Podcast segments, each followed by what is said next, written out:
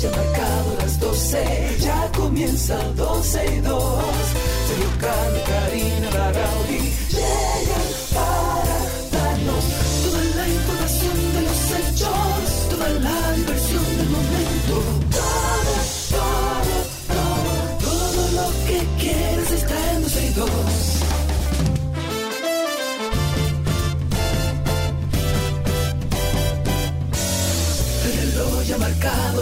12, ya comienza 12 y 2.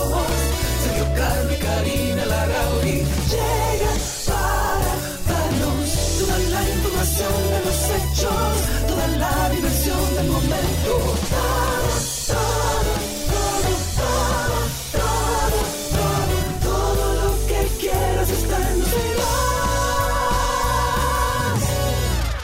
Bienvenidos a 12 y 2, gracias por la sintonía. Aquí estamos Sergio, Carlo, Karina Larrauri para desde ahora y hasta las 2.30 de la tarde compartir con ustedes las noticias en todos los sentidos de tecnología, de entretenimiento, político, social, aquí en nuestro espacio. En vivo estamos, recuerden, a través de Twitter Spaces. Acabo ya de conectar por ahí, nos encuentran como 12 y 2. Si usted entra a nuestro perfil desde la aplicación original de Twitter, usted va a ver encima de nuestro perfil ahí cuando entre unos circulitos. Clique y así de fácil ya está en vivo con nosotros. Adiós, Yes. Clary, que ya está ahí con nosotros. Yes, yes, yes. Un saludo. Eh, Yo no sé si en la capital ahora mismo hace el calor que hace aquí en Punta Cana, pero nos estamos cocinando. Hace Gracias. calor, mucho calor, pero yo no Pero- entiendo por qué di que venía un frente frío. Jean Suriel ayer dijo Exacto. que venía un frente frío y que Jarabacoa y Constanza estaban bajando a 15 Amanecieron grados. a y que 15 sí o grados. Exacto, no Jean. No- creo no en ti. Jean. Jean, creo en Señores, ti. miren mi peinado de hoy. Sí, Hay que parece- preguntarle a parece una doña, si le gusta. Parece una doña de, no, de los años decente. de cuando Cuca. De cuando Cuca. Bueno, señores, vamos, como diría Sergio el Mambo, vamos a mm, compartir algunas informaciones actualizadas. Para mí que Sergio es brujo. Para brujo. mí que tú, ¿cómo? Para ti que yo soy brujo. Sí, como que hay cosas como que tú dices que a veces se dan, como Ajá. boca chivo, ajá. Porque entonces yo soy boca chivo, eso es lo que tú estás diciendo. Boca chivo, exacto. Hay unas 10 tabletas de las del Ministerio de Educación, aquellas tabletas que se entregaron a los estudiantes, que ustedes saben dónde fueron recuperadas. En una compra y venta, anyway, deberían Ah. establecer por ley que el que alquile, que el que empeñe eso va preso. El que recibe la tableta y el que empeña la tableta. Preso. Mm. Entonces ahora te voy a decir otra cosa. Yo estoy seguro de que no hay un registro que esté eh, directamente relacionado con la persona que tenía esa tableta por el número único de email o de serial number o del número serial que tiene esa tableta. Yo estoy segurísimo que no se puede determinar de quién eh, eran esas tabletas. Al igual que pasó con la cuestión de la vacuna, que dijeron sí, segura, que todo estoy- va a haber un registro, que no, todo no, el no, mundo. yo no creo, yo no creo que, no, no, eso de la vacuna No, fue un no, desastre. no, bueno, no. es, eh, un desastre a nivel de data. porque Lo en grande. general yo creo que lo enfrentamos Sí, muy bien. Lo grande es que el otro día yo estaba hablando con una persona que me encontré aquí en Punta Cana y me dijo que él y un grupo de personas, cuando la pandemia, le propusieron al gobierno, al Estado, al PRM, eh, un sistema que ya se usa en otros países para el registro de vacunas y que vino un vivo del PRM y dijo, no, no, no, no, yo lo hago. Míralo ahí donde lo hicieron. Sigue Exacto, tú. donde Porque yo soy brujo hecho. entonces, dime. No, porque habías dicho en algunas ocasiones que eso iba a terminar en casas de empeño. Y sí, no creo que haya ningún registro de a quién pertenecían esas tabletas, un- una data de a quienes le habían entregado esas tabletas, no lo creo. Pero sí entiendo que si se va a esa casa de empeño que se llama El Lobo, así es como se llama la casa de empeño donde encontraron estas tabletas, eh, tiene que haber una persona que entregó eso. O sea, el nombre tiene que estar ahí porque usted no puede recibir algo si no tiene los papeles de eso porque eso puede ser robado. Entonces, yo creo que es muy fácil investigar cuál, cuáles fueron la- las personas que empeñaron estas tabletas y creo, creo, yo creo que estamos un poco tarde, Ajá. pero ¿Qué va a creo que ¿Qué debe establecerse algún mecanismo, Ajá, ¿cuál? ajá, no sé, ajá. ¿Qué algún meca- mecanismo, cuál mecanismo? Dime. para el que haga una acción como esta, pues tenga alguna repercusión. Claro, sí, Karina, eso va a tener una repercusión, claro que sí, claro que sí. Olvídate que eso. y inmediatamente la gente te escuche aquí, de, ay, sí, Karina tiene Fe razón. que todo, Y- fe que Sí, todo sí. llega, como diría un amigo nuestro. Está bien. Vamos a seguir con educación. El ministro de Educación, Ángel Miyagi Hernández, informó que en esa institución se realizan auditorías que le permitirán conocer qué hace cada empleado y la cantidad extra de personas en nómina, con lo que podrá corregir la situación.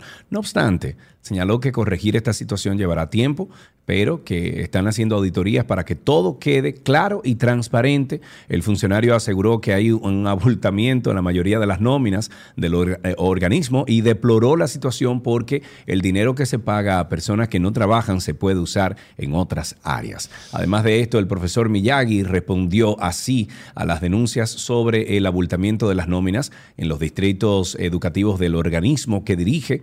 Las denuncias se refieren específicamente al distrito educativo 0205 de San Juan de la Maguana, donde habría una nómina sobrecargada con técnicos docentes, promotores, conserjes, auxiliares de policía escolar, secretarias, eh, auxiliares de seguridad, mensajeros, Entre muchísimos, entre muchísimos otros, cargos. Gracias. Me cae bien Ángel Esteve hasta que me demuestre lo contrario. Vamos, haz conmigo. Wax on, wax off. No, wax vamos a ver, on, vamos a ver qué pasa. off. Yo creo mucho en que sí hay gente seria que tiene la intención de hacerlo bien. Cuesta trabajo, Mira mucho que, trabajo. por cierto, hoy eh, salió, bueno, eh, vimos al, al presidente Abinader que ordenó auditar la nómina de educación, ya que solo en sede central hay más de 8 mil empleados. Arriba Abinader, cara. Exacto, eso hace rato que debió hacerse. A propósito de cómo se pero, maneja el pero Estado. espérate, pero espérate. Ok, eh, Abinader ordena eh, la auditoría.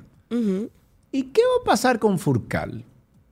Bueno, si la, si la, si la auditoría está ordenada, Nada. pasará lo que pase con el Nada, resultado no va a de esa pasar nada con. Furcal, porque es que eso es lo que yo no entiendo. No hay, no hay consecuencias en Bueno, ningún para tipo. Eso, tienes está, años para eso está la sociedad. Tú tienes años eh, diciendo aquí en el programa que aquí no hay un sistema de consecuencia para nada. No, Entonces, vamos a ver, Miyagi hace la auditoría y encuentra 13 mil empleados que están de más. Le toca a la justicia hacer su trabajo. ¿Qué justicia? ¿Dónde se violó el, el- el- el- estatuto, algún estatuto de educación que decía que no podían estar esos 13 mil empleados ahí? Tiene que haber la forma, claro que tiene que haber Mm, está la bien. forma para, para establecerlo, pero ojalá y realmente se audite y que la justicia le dé seguimiento a eso, porque indiscutiblemente el Ministerio de Educación ha sido el ministerio por excelencia para hacer cualquier fechoría, Claro, cualquier acto de es- corrupción. Es de los eh, presupuestos más altos. Por eso, que hay. entonces debería de alguna manera esa, ese ministerio que es tan importante para mí, la espina dorsal de cualquier proyecto político, porque es que ahí es que está el futuro y ahí es que podemos hacer los cambios. Ese ministerio debe sacar la política De ahí adentro y pensar en nuestros niños, en nuestras niñas, en nuestros adolescentes que merecen una educación, pero no solo educación, sino una educación de calidad. Y a propósito, les iba a decir de cómo se maneja el Estado. Tenemos un tuit del día. Un tuit del día de, ay Dios mío, un tuit del día de la ciudadana Giselle Deñó, así es como se llama, tuit del día. Dice Giselle Deñó en Twitter, la falsa dicotomía entre desde adentro se hacen los cambios versus desde afuera guardas tu imparcialidad es fútil. Cada quien tiene un rol que cumplir y poco importa desde dónde, siempre y cuando no estemos simplemente engrasando la máquina para que continúe dando vueltas. Tweet del día. Okidoki, nos vamos con un numerito del día. Un numerito del día, atención por favor. 11 testigos, unas 11 personas serán aportadas como testigos en contra del presidente de la Cámara de Cuentas, que Yanel o Janel Andrés Ramírez Sánchez, con lo cual se busca demostrar la acusación de acoso laboral y hacer propuesta de carácter personal a dos abogadas del Departamento de Auditoría de la institución. De acuerdo a la instancia, con el testimonio de estas personas, se busca probar cómo, cuándo y dónde ocurrieron los hechos delictivos que aparecen en la relatoría día de la querella con constitución de actor civil, así como, eh, eh, así, eh, bueno, cómo, cómo fueron agredidas o acosadas sexualmente las querellantes mediante un proceso permanente de agobio, acorralamiento, hostigamiento e intimidación psicológica por parte de Ramírez Sánchez. Oh, mi Dios. Un saludo para Baplum, que él va en su carro viéndonos en su celular, que tiene su basecita ahí, viéndonos en su celular en YouTube y escuchándonos en la radio. Baplum, sí, cuidado, Baplum, ¿eh? que, no te entretenga mucho con nosotros ahí viéndonos, que es un problema. No, de ninguna manera. Señores, parece que se ha descubierto el agua tibia y como que de este tema nunca se había hablado. ¿Cómo así? Ahora la falta de controles en los montos de los copagos médicos, que es una realidad de hace muchos años aquí, las prescripciones de medicamentos de marca o de una marca en particular y no los genéricos, y el alto gasto de bolsillo del afiliado, dicen que hace insostenible el seguro familiar de salud del sistema dominicano de seguridad social. No, no, no. Eso lo ha advertido la Asociación Dominicana de Administradoras de Riesgos de Salud. Y José Manuel Vargas, que es el presidente de la entidad que agrupa a las principales ARS privadas del país, dijo que actualmente los mayores beneficiados del sistema son los prestadores de servicios, porque ellos establecen tarifas de copagos a su discreción y que tampoco se responde a un protocolo, a una guía de manejo para prescribir estudios diagnósticos, aumentando así el gasto del bolsillo de la población. Porque sí, porque estas tarifas, señores, son a lo que yo me antoje. Hay, eh, hay médicos que te pueden cobrar una diferencia de 500, otros de 1000, otros de 1500, 2000, de cualquier cifra, porque además eso está fuera de la ley, eso es como un acuerdo entre dos partes. Pero además eh, han asegurado que los estudios indican que el gasto de bolsillo de los afiliados al sistema dominicano de seguridad social ronda entre el 45 y el 52% y que el mayor gasto está en fármacos y eso es así y aquí ningún seguro cubre de manera correcta los medicamentos y por supuesto en los copagos por consultas. Y entiende que la inclusión de medicamentos genéricos, como ocurre en Estados Unidos, por ejemplo, eh, reduciría en más de un 50% el gasto de la población en medicinas. Pero además se le atribuye a sectores interesados y según él financiados aquellos que abogan por la eliminación de las ARS del sistema pero que ese no es el sentir de la población afiliada, cuyo alto grado de satisfacción está presente en todas las encuestas, según esta persona. Okidoki. Bueno, para cerrar con algo positivo, ayer dimos una noticia muy buena, muy buena, de que unos jóvenes dominicanos crearon una planta para biogás con sargazo, biogás con sargazo, y por eso ya tenemos en la línea a uno de ellos, tenemos a Emanuel Enríquez para que nos cuente más detalles, además de, de, que debemos, de que debemos apoyarlos económicamente para la patente mundial de este invento. Emanuel, muchas gracias por estar con nosotros, amigo. ¿Cómo estás? Buenas, ¿qué tal? ¿Todo bien? Todo bien, qué bueno, qué bueno tenerte por aquí, Manuel. Me alegro igualmente. Un placer, la verdad. Hemos, hemos querido darle seguimiento a una noticia de esta planta para biogás con, con sargazo. Y la verdad es que queríamos saber más detalles. Primero, Manuel, ¿cómo surge esta idea? ¿Cómo nace la idea de empezar a trabajar en buscar eh, alternativas para generar una planta para biogás? Sí, eh, mira, realmente en el 2019 yo participé en una en una competencia que hizo la Organización Mundial de Propiedad Intelectual y la coreana referente a, a problemas que atenta contra no tan solo el país sino también con el mundo. Entonces yo vi que realmente ese gaso en Centroamérica eh, sobre todo es un problema latente. Sí, Entonces quise empezar que quise empezar con lo que sería la recogida, hice un proyecto de recogida. Ese proyecto quedó en el primer lugar de esa competencia. Ok, eh, antes de, antes de que la recogida? Sí, eso te iba a decir. Antes de que continúes, explícanos un poquito de ese proceso de recogida y por qué fue seleccionado. Sí, realmente eh, es, esa competencia eh, hizo enfoque en lo que sería sobre todo eso de la limpieza de playas y yo quise hacer enfoque en que esa tecnología pueda ser realmente utilizada por las comunidades que quieran desarrollarse. Eh, entonces nosotros empezamos y, yo hice un enfoque en lo que serían las playas, las, los lugareños que estaban cerca de, esas playas y vi qué necesidades tienen ellos y cómo ellos pueden reproducir un proyecto que no sea primero muy costoso, no sea tan industrial, O sea, que realmente puede ser un problema que se pueda reproducir y no se quede simplemente En en, una idea. en una tecnología, en una Claro. idea. Entonces, obviamente todo proyecto también tiene una versión industrial, pero yo, yo quiero hacer un poco más enfoque en esa parte para que eh, las comunidades se puedan integrar en este proyecto.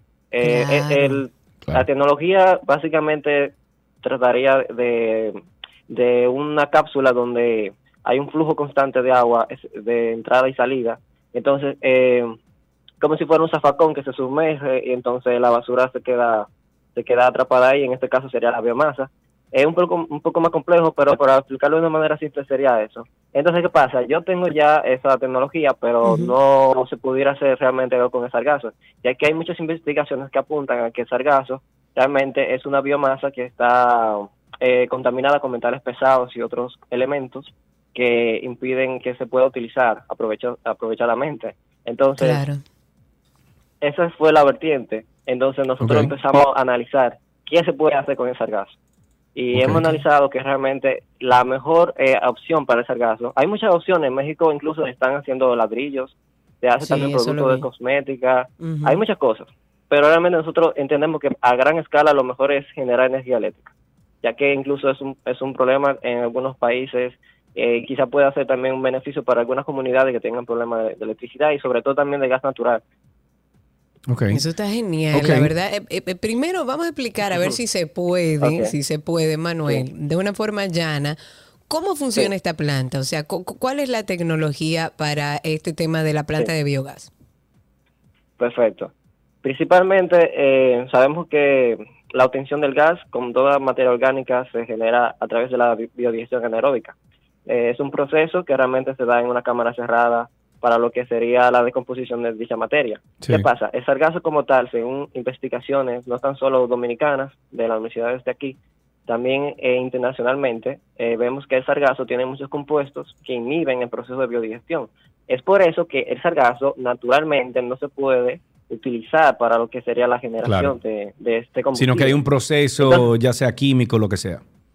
Exacto. Pero nosotros, ahí es donde eh, genera nuestra innovación, queremos eh, eliminar, romper eh, estos compuestos inhibidores, en, esencialmente, para decirlo de una manera llana y simple, eh, principal compuesto inhibidor que tiene sargazo es un compuesto que se llama lignina. Entonces, eh, la idea sería eliminar este compuesto por medio de un pretratamiento, que ese es el núcleo de todo el invento, el pretratamiento que se hace al sargazo. Una vez ya se rompe lo que será la lignina, entonces ya ahí sí podemos pasarlo a lo que será la cámara cerrada, de donde sale el biogás, pero también sale también fertilizante y otros otros Dios mío, pero déjame hacerte una pregunta, Manuel. ¿Cuántos años que tú tienes? Yo tengo 20 años. Tú tienes 20 años. ¿De Pero dónde que 20 tú eres? años ¿Dónde que estudiando química, 20 años estudiando química. Pues, por lo menos. Eh, ¿De dónde que tú eres? ¿Dónde tú vives, Manuel? Yo soy nativo de La Vega. de Pero estás viviendo aquí en la capital. Actualmente, eh, recientemente, hace un mes, eh, pude conseguir alojamiento gracias a, a Rafael Vargas del Parque Cibernético. Eh, Sí. Pude conseguir alojamiento, entonces estoy quedándome aquí como hace un mes. Tú Para, estrella, evidentemente, el proyecto. Tú eres una estrella, muchacho. Pero ¿Cuál es el próximo paso? ¿Qué pasa ahora? Ya está hecho este invento. Sí. Ya ustedes demostraron que es posible. ¿Qué pasa ahora? Nosotros realmente necesitamos que este proyecto llegue, eh, tenga el mayor alcance. Sabemos que para que tenga un alcance eh, bastante amplio deberían estar involucrados varios sectores, sobre todo el sector privado, pero también el sector público. Eh, se entiende que realmente el sargazo es un problema a nivel nacional. Entonces, por eso debemos trazar una ruta en cual se pueda utilizar de manera consciente y estratégica esta tecnología. Yo propongo lo que sería hacer planes pilotos. Primero empezar con la Alta Gracia, podemos hacer, qué sé yo, eh, 20 familias, empezar con 20 familias que puedan eh, integrar ese proyecto, porque realmente yo entiendo que es un proyecto que puede ser integrado a lo que sería eh, una economía familiar. Es decir, Claro. si tenemos el sargazo y afecta eh, a una comunidad, eh, en vez de ser un problema, puede ser un beneficio para esa comunidad de manera ya de energía o con gas. Esa sería una Claro. vertiente, pero también tendríamos la otra vertiente que sería una parte industrial. Ahí podemos trabajar con lo que serían a zonajores o otras organizaciones eh, para lo que sería tratar este sargazo de manera industrial y poder utilizarlo a su vez para Claro. el propio negocio de la, de la empresa en cuestión. Emanuel, ya, que, ya que ustedes se metieron en lleno en esta tecnología y buscar soluciones para el sargazo, ¿qué otras soluciones diferentes ustedes han estudiado y saben de ellas a nivel del Caribe o mundial donde llegue el sargazo? ¿Y cuál es la diferencia entre esas soluciones y la tuya? Exactamente. Bueno, realmente hemos analizado varias eh, soluciones, sobre todo eh, el sargazo se usa mucho para lo que sea fertilizante. Eh, eh, incluso aquí, no sé si lo hacemos eh, de manera fija, pero entiendo que el sargazo que se recoge aquí, eh, si no me equivoco, en Punta Cana lo usan para lo que sería eh, esta parte. Sí, el se problema está de haciendo esto es que fertilizante, no a gran escala, Sí. pero ellos han hecho pruebas de ese tipo. Exacto. ¿Qué, prole- eh, ¿Qué pasa? Hay un problema latente con esa parte porque el sargazo tiene metales pesados y esto lo que haría, en vez de, de generar una solución, es eh, empeorar lo que sería nuestra agricultura porque estaríamos envenenando los suelos. Entonces, Claro. eso sería una cadena. Eh, también hay otras soluciones como, por ejemplo, derivados del sargazo. Ahí entrarían, eh, como ya mencioné, los ladrillos, pero también se hace telas. eh, pero el problema de esto eh, es que no se usa un 100% de sargazo. Entonces, es, eh, en mi opinión particular, es como más, exacto, es como si fuera, es un aporte a la causa, pero realmente no da solución a un problema, porque Claro. aunque se dé la solución parcial, no hay una demanda en esa parte. Entonces, como no hay una demanda, no se utiliza un gran porcentaje de sargazo, simplemente una parte experimental, por así decirlo. Entonces, seguimos teniendo el problema. Yo abogo Claro. para que se haga realmente una utilización completa de sargazo masiva, en la cual sí se pueda dar solución, o sea, haya una demanda, y por haber una demanda, pues entonces em- se va a empezar a recoger con mayor frecuencia. Entendemos que es eso. El sargazo no se recoge eh, o sea, se recoge, evidentemente, pero no hay una motivación por recogerlo porque no se sabe en qué se puede utilizar. No, se recoge porque hay que botarlo y sacarlo de la playa Sí, para que no claro. afecte nuestro turismo, pero es como para llevarlo a otro lado y eso va siendo un problema Exacto. mayor. Yo la verdad tengo que. Declararme, Manuel, enamorada de ti, de tu capacidad, de tu madurez profesional, de la forma en la que hablas con solamente 20 años.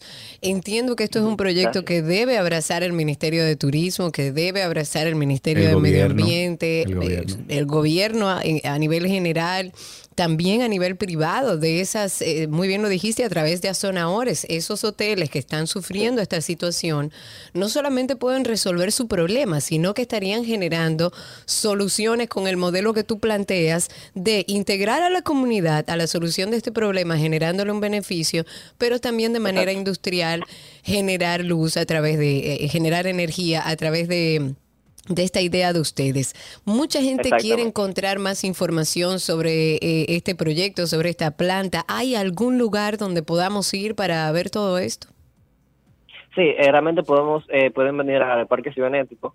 Realmente aquí es que yo estoy trabajando, eh, tengo mucho apoyo de parte de Rafael Vargas, que es como mi mentor, porque me está apoyando. Realmente eh, lo que necesitamos ahora sería apoyo económico, porque todo esto, todo ese proyecto lo estoy llevando a cabo junto a Génesis Jiménez, que es mi compañera de proyecto, eh, con nuestros ahorros prácticamente. Entonces, eh, Oigan sería esa parte. Pero. Pueden pueden venir aquí al Parque Cibernético, estamos aquí 24/7. Yo quiero que tú me mandes eso. Quédate en la línea para que tú de alguna manera, mía Sergio, si puedes mandarnos a lo mejor la presentación por escrito en algún proyecto o algo, para hacerlo Claro. llegar a las personas que pudieran interesarle este proyecto y que a lo mejor ni siquiera están enterados.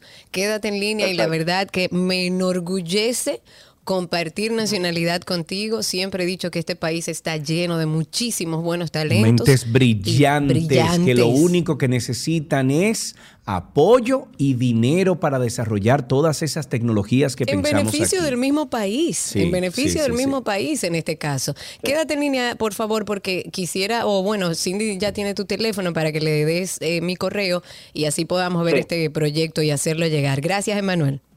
Perfecto, muchas gracias. Un abrazo. Ahí estuvimos hablando con, bueno, Estoy uno de las, una de las mentes brillantes de este Estoy país. enamorada. Manuel Enríquez, lo pueden seguir en Enríquez con Z Mars. Vamos a estar publicando eso en arroba 262 para que ustedes también puedan ser parte de, de esta aventura eh, científica y que a lo mejor pueda hasta cambiar el mundo. ¿Quién sabe? ¿Quién sabe, señores? Estamos hablando de dos jovencitos, 18 y 20 años, investigando con sus ahorros. Con, O sea, la pasión que tiene este joven que está utilizando su propio dinero para un proyecto que además va a generar beneficios al país es una cosa que, bueno, ya me arregló mi semana. Sí. De esta manera iniciamos 12 y 2, recordándoles que tenemos nuestro podcast de Karina y Sergio After Dark. El más reciente habla sobre violencia intrafamiliar y fue una solicitud y un tema que nos hicieron a través de nuestros canales digitales. After Dark. Violencia intrafamiliar. Cuando hablamos de violencia intrafamiliar, estamos hablando de una relación de pareja donde hay una necesidad de uno de los miembros de someter al otro, de dominar al otro y de control y de poder. Es un tema bastante alarmante Sí, señor. en sociedades como la dominicana, en donde hablamos del término feminicidio como otra pandemia de Latinoamérica. Tú preguntas por ahí qué es un feminicidio y un niño de 7 años a lo mejor te puede contestar porque es una palabra que utilizamos mucho, es algo que pasa muy frecuente en nuestro país. Una relación donde no es democrática, no está consensuada, no hay una negociación y consulta, no hay una capacidad de negociación, porque los puntos de vista se imponen aquí. Cualquier persona puede estar expuesta, esa es la realidad, de forma permanente a diferentes tipos de violencia intrafamiliar. Es un tema bastante delicado al que debemos prestar atención y buscar ayuda lo más pronto posible. Karina y Sergio. After Dark. Karina y Sergio After Dark están en todas las plataformas de podcast. Nos pueden buscar como Karina Larrauri o Sergio Carlo ahí en el buscador. Si no, usted lo que tiene que hacer es ir a Google y en google.com usted pone ahí Sergio Carlo Podcast, Karina Larrauri Podcast y de inmediato le va a salir la lista de, de todas las distribuidoras de podcast que existen en este, en este planeta y estamos ahí. Así empezamos 12 y 2 en el día de hoy. Gracias por la sintonía. Lo mejor de la web llega a ustedes gracias a Aeropack, mi courier.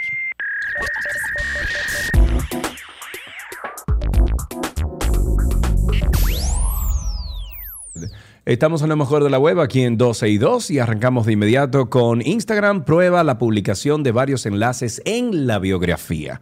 La compañía está realizando pruebas con algunos usuarios que les permite añadir múltiples enlaces a su biografía de Instagram. Sin embargo, sí que... bueno, sí que algunos de estos usuarios han publicado capturas en redes sociales de cómo se vería esta nueva herramienta. Básicamente, al entrar en la configuración del perfil de Instagram, donde se puede añadir un enlace para la bio, eh, para la biografía, las personas que forman parte de la prueba ahora pueden ver un símbolo de más, o sea, un símbolo de más físico, que al pulsarlo permite publicar hasta dos URL, o sea, dos direcciones. Esto permite no estar cambiando el enlace del perfil y, ofre- y ofrecer más opciones de recibir más información al usuario que lo visita. Aunque se trata de una opción que a todas luces trae muchos beneficios, tanto para las empresas como los particulares que emplean, eh, que usan eh, Instagram, la compañía se muestra reti- resistente a lanzarla oficialmente porque también podría suponer eh, más vías para que el usuario abandone su plataforma. Al fin y al cabo, a Instagram le interesa que el usuario pase cuanto más tiempo posible en Instagram y darle más opciones Claro. para abandonar la red social en los enlaces adicionales preocupa a la compañía. Déjame decirte que YouTube, por ejemplo, si tú en la descripción de un video tú le pones tres o cuatro, eh, perdón, tres o cuatro enlaces que no sean dentro de la plataforma de YouTube, ellos no te promocionan. O sea, ellos, tú no vas a salir como un video recomendado. En, ¿En ningún sitio. serio? Sí, porque lo que le interesa es que tú sigas que consumiendo claro. YouTube. Su plataforma, no que vayas a otra. Claro, Totalmente de acuerdo. It makes sense. Bueno, hablemos de Twitter, señores. Twitter ha informado que probó con éxito una función de la que algo habíamos hablado aquí, que le va a permitir ahora editar a los suscriptores de su servicio Blue en Australia, Canadá y Nueva Zelanda durante los 30 minutos posteriores a su publicación. Esto es una nueva herramienta, se llama Twitter Blue, un servicio de pago que está disponible ya en varios países y que permite, yo creo que tú estás suscrito, de hecho, Sergio, a Twitter. ¿A dónde? O sea, tú pagas Twitter. Twitter yo pago 2.99 al mes. Exacto, entonces eh, cuando utilizas esta herramienta te permite, y a todos tus suscriptores, que puedan, por ejemplo, corregir cualquier errata, añadir etiquetas que se han olvidado, por lo que inicialmente han fijado un máximo de media hora para hacer los cambios. O sea, si dentro de esa media hora te das cuenta que hay algún error y quieres editarlo, puedes hacerlo. Y la herramienta para editar los mensajes va a aparecer con el icono de un lápiz en el extremo derecho superior de los tweets al lado del tiempo de publicación, justo al lado del tiempo de publicación. Asimismo, los mensajes editados estarán marcados con la hora de la última edición y otro icono que si se pulsa, entonces va a permitir ver sus versiones anteriores. Esto de acuerdo al breve tutorial que fue explicado a través de la plataforma social. Lo que no me gusta es que avise. No que avise que lo corregí, sino que muestre el tweet anterior con el error. Mm, bueno, pero... Porque eso es lo que me parece. O sea, dice que los mensajes editados van a estar marcados no solamente con la última hora de edición, o sea, con el horario en que lo editaste. Y hay otro icono que va a estar también, que si tú lo pulsas, que si tú lo pulsas va a permitir ver las versiones anteriores. No sé y no quedó claro si las versiones las voy a poder ver yo de esas ediciones o el público va a tener acceso a ese botón para ver las versiones anteriores. Eso es lo que no entiendo. Bueno, eh, ahí tienen ustedes dos cositas de la web, dos informaciones de la web que les pueden ayudar, tanto la de Instagram como Twitter. Si quieren ver más información, usted puede entrar a 12y2.com, 12y2.com, y ahí usted puede leer un- o profundizar aún más sobre estas dos cosas. Recuerde siempre, Karina y Sergio After Dark, hay muchos temas ahí como este, por ejemplo. Sabemos que hay épocas o momentos en los que perdemos el enfoque de las metas que nos hemos establecido. Ya es casi un chiste empezar un año haciendo una lista enorme de metas que al final cumplimos o ninguna o muy pocas. De hecho, la educación tradicional, el sistema inclusive que nosotros los que tenemos hijos educamos a los hijos, refuerza mucho la motivación externa. Sin embargo, lo que debemos estar reforzando es la motivación desde el interior, ¿no? ¿Cuál es la relación que existe entre la motivación y el enfoque, tanto en proyectos personales como en los profesionales? ¿De dónde nace? Porque lo que queremos es que la motivación y el enfoque, que lo vamos a separar ahora en la definición, sean parte de tu estilo de vida. Si tú eres una persona interesada en lograr más de lo que tú sí quieres. Karina y Sergio. After Dark. Karina y Sergio After Dark está en todas las plataformas de podcast. Nos pueden buscar ahí en Google, incluso como Karina Larrauri o Sergio Carlo Podcast. Le ponen así mismo Karina Larrauri Podcast o Sergio Carlo Podcast y ahí nos encuentran. Y hemos dicho muchísimas veces, ya nos estamos acercando a 60 episodios que no tienen absolutamente Nada de pérdida, todo es eh, información buenísima para amueblar esa cabecita, para amueblar ese corazón de cosas buenas. Ahí nos pueden encontrar, Karina y Sergio After Dark. Hasta aquí, lo mejor de la web en 12 y 2.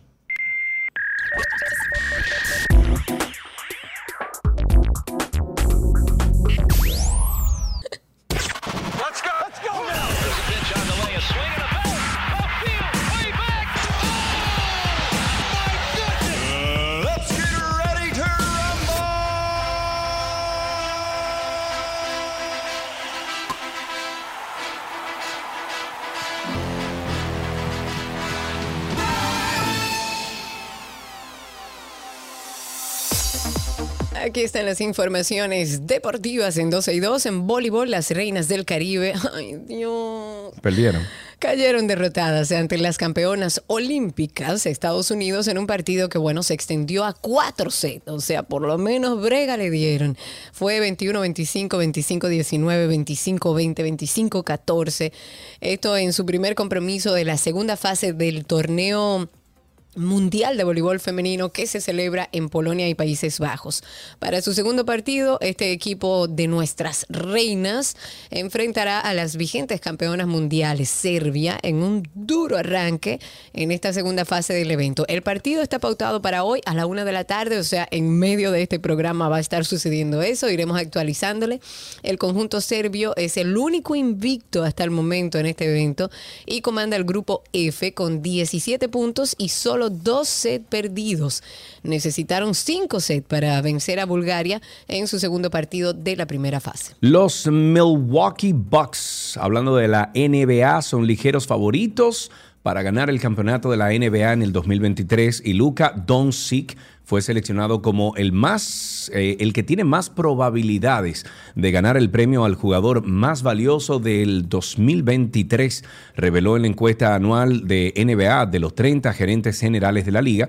La edición 21 de la encuesta se publicó y vio a Milwaukee recibir el 43% de los votos. Los otros equipos que recibieron votos fueron el campeón defensor Golden State Warriors con un 25%, los LA Clippers con un 21%, y los Boston Celtics con un 11%. Muy bien, en una noticia de temporada invernal, Emilio Bonifacio y Jordi Barley pegaron sencillos productores. El picheo azul lució impecable y los Tigres del Licey blanquearon. Esto no debería decirlo yo. 4-0 a las Estrellas Orientales en el primer. Pero este año es verde, señor Emma. Déjame buscar. Espérate, espérate, voy. Todos los, Ah, Todos los años. Arranca, oye. Todos los años.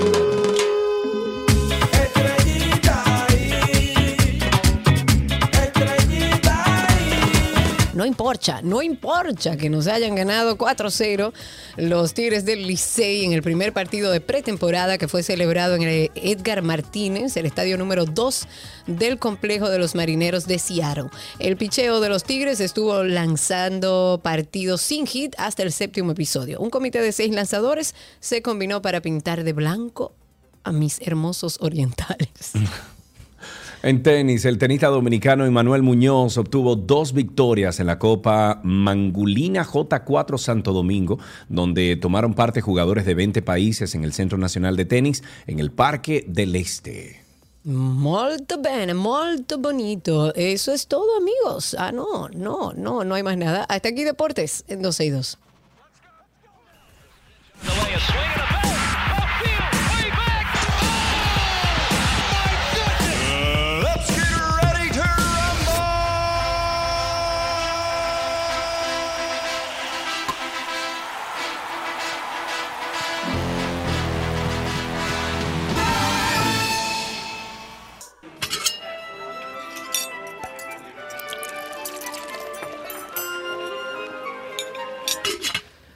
Hola, la me oui, je mange, comida de Gabriela Vázquez de Bonici. Me oui, hola Gaby. Me huí, yay, me gusta tu peinado. Bueno, gracias, no es un peinado, pero parece, ¿verdad? sí. Eso es lo importante. Yo le dije, mira, ah, me la que parezca como que me peiné, pero son anchoas, Gaby, anchoitas. Ah, muy bien. Gabriela Reginato está con nosotros para compartir otra receta con tomates. Hoy que preparamos, Gaby. Hoy vamos a hacer eh, una versión de un plato muy típico italiano que se llama vitello tonato, que es, eh, por decir así, carne como de ternera con atún, con una salsa de atún, pero lo vamos a hacer entonces un tomate tonato, Un que es un carpaccio. tonato. Exacto, es un car- es como si fuera un carpacho de tomate. No, no llega a ser carpacho porque no lo vamos a cortar finito, pero para que las personas tengan una idea. Con esta salsa de tonato que es a base de atún y es divina. O sea, de verdad que es muy rica. Ok. Vale la pena probarlo. Aparte es sumamente refrescante, es un plato que uno puede poner inclusive como una comida sola. Si, Ah, si usted claro. come ligero al mediodía, esto puede ser perfectamente una opción. Ok. De hecho, va a ser mi almuerzo en el día de hoy. Pero eso fue un video que yo vi que tú subiste ayer. No, no, no, no, no. Ese es Ah. un tartar. Ah, Eso ese es un el tartar, tartar, de sí. tomate. Y Muy hoy vamos rico. a hacer un, vamos a decirlo así, un tomato tonato. Tomato tonato. Tomato tonato. Tomato tonato. Sí, si fuera en italiano sería pomodoro tonato, ¿verdad? Pero bueno. Pomodoro tonato. Venga, venga, venga. Vamos a necesitar dos tomates tipo ensalada, ¿ok? Que son los, gor- los grandecitos, el típico tomate de, de- de la foto, del muñequito, de, de- de eso. Ese es el, el tomate, ¿verdad? Ok. Y para esto sal y pimienta al gusto. Para la salsa, que de hecho pueden utilizarla para muchas cosas, necesitamos un huevo, tres cuartos de taza de un aceite vegetal, una lata de atún en aceite, también lo puedo utilizar en agua, pero en el caso de, del- de agua, escúrranlo. En el del aceite, si es de aceite de oliva, utilícenlo, que, que va rico. Y si utilizan el aceite normal, pues drenen solo la mitad, porque nos va a hacer falta este aceite y le va a dar sabor chévere al- a la preparación. Dos cucharadas de alcaparra, Vamos a utilizar 8 filetes de anchoa, que le va a dar ese saborcito salado y va a combinar súper bien con el atún y todo lo demás. Dos cucharadas de zumo de limón. Este les recomiendo que lo utilicen verde porque va a ser un poco más ácido, pero... Y dos cucharadas de perejil liso picado.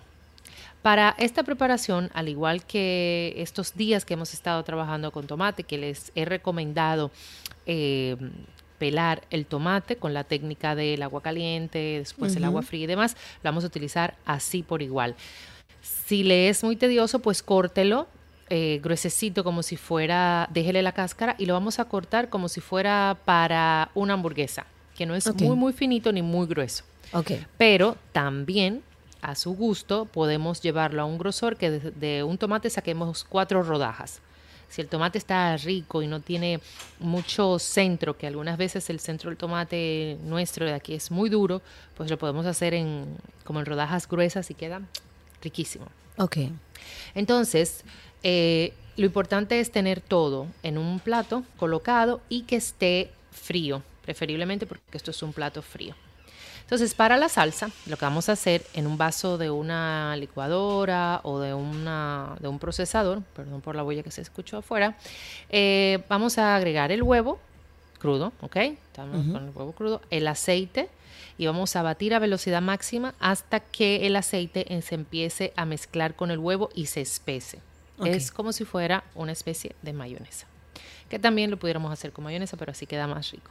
Entonces luego añadimos las anchoas, el atún, el, zumo de limón y, el perejil liso picado, todo, y vamos a volver a batir hasta que quede una salsa, va a ser una salsa más líquida que una mayonesa, va a ser eh, una salsa color marroncito y va a tener las, las por decirte así, los fragmentos del perejil y un verdecito, o sea que va a ser como, va a ser como, sí, como una salsa eh, gruesa entre una salsa y mayonesa, pero no, no va a ser ni tan líquida ni tan espesa. Ok. Entonces, Intermedio.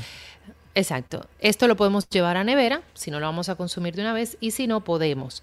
En el plato del- de los tomates le agregamos la salsa por arriba y llevamos a, a nevera para enfriar. A mí particularmente me gusta en este caso tener los tomates separados, la salsa fría y justo al momento de servir, pues agregamos la salsa que cubra, como si como si estuviéramos haciendo una pizza, ¿verdad? Que cubra todo. Y luego por arriba agregamos un poco más de perejil liso, picadito y voilà. Y como de costumbre, las recetas de Gaby están en 12y2.com. Esa es nuestra página. Ahí va a haber un enlace que dice recetas. Y es tan simple como entrar y buscarla ahí en ese enlace. Pero también Gaby tiene su página, gabrielareginato.com.do, donde también tienen muchísimas recetas. Y están las cuentas de Voilà RD, que es la cuenta de los potes mágicos de la línea Voilà y Voilà Café en Altos de Chabón.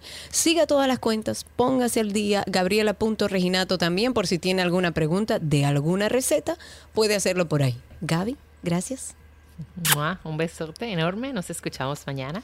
Que así sea. Un beso grande. Bye. Gabriela Reginato estuvo con nosotros en nuestra receta del día.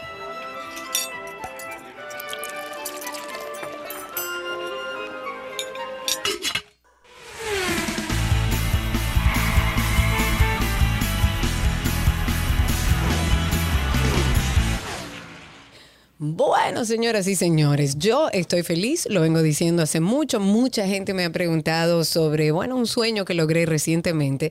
Para los que escuchan este programa saben, y mi amigo Sergio sabe, que yo tengo años tratando de montarme en un vehículo eléctrico. Tuve todo tipo de sugerencias, no, pero montate en un híbrido, que eso todavía no, pero espérate. Y yo con esa, ese, eh, para mí era como un reto conseguirlo.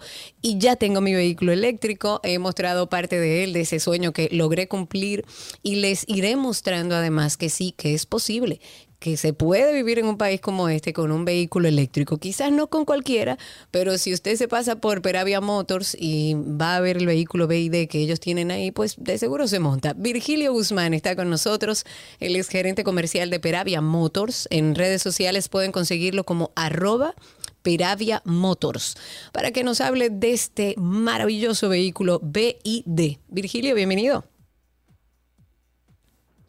Bueno, antes que todo, agradecerle a Karina y a Sergio a- en la invitación.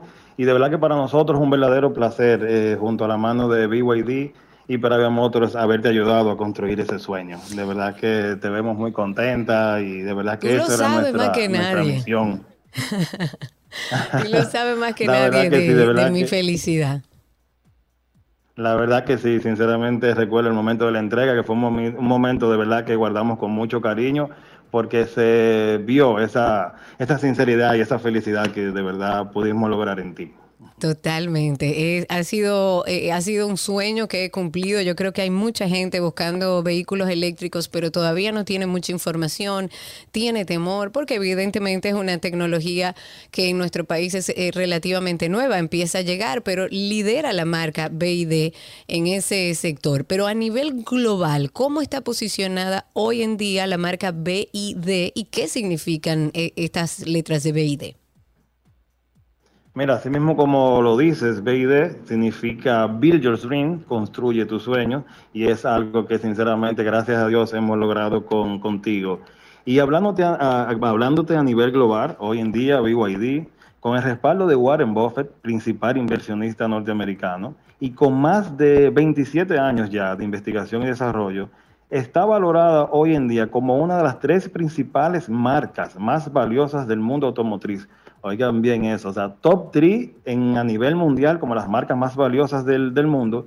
Y lo más importante, número uno en ventas de vehículos de nueva energía, con ventas mensuales globales. A nivel 370 global, número uno. Número uno en ventas de vehículos eléctricos, con ventas de 170 mil a 200 mil unidades y te aseguro, Karina, que tenemos una proyección de lograr más de 2 millones de unidades vendidas para este 2022. Pero además aquí en República Dominicana ya mucha gente ha ido conociendo la marca, ha ido adquiriendo la marca. Recuerdo que los las últimas veces que estuve por allá, ustedes eh, casi se quedaron sin, sin vehículos para vender. Con todo este tema de la escasez de materiales, problemas con los fletes, ¿cuál es el estatus de BID hoy en República Dominicana? Así como dices, Karina, eh, y una de las tantas fortalezas de la marca BID es que tenemos lo que le llamamos integración vertical. O sea, Es para eso ahí, exacto. Y vamos a volver. Él lo- yo Se creo le que fue la llamada, sí. Qué, qué maravilla. Vamos a darle Bueno, un momentico a ver si Vamos a darle un momentito para reconectar. Yo puedo ir invitando a nuestros oyentes, si quieren ver el vehículo, pueden pasar por la cuenta de BI de República Dominicana, pueden pasar por Peravia Motors también, que está en redes sociales, y pueden pasar por mi cuenta, Karina Larrauri, que por ahí yo subí un video para que tengan una idea como general de este vehículo, de cómo se ve, de las cosas que ofrece, que además iré mostrándole de a poco, sobre todo a través de redes sociales, todas las funcionalidades de este vehículo. Ok, bueno, eh, vamos a ver, no tenemos a Virgilio todavía por aquí. Vamos, yo diría, Karina, que nos vayamos a un corte comercial y que regresemos entonces a ver si podemos conseguir a Virgilio para continuar esta conversación sobre BID. ¿Te parece? Perfectísimo. Hacemos un corte en guía de automóviles y ya regresamos con más.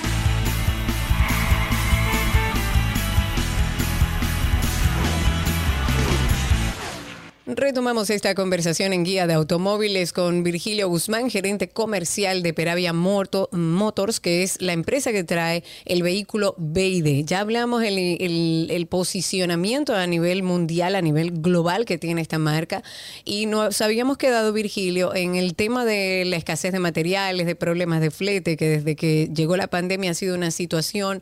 ¿Cuál es el estatus de BID hoy en República Dominicana y si tienen vehículos eh, para vender?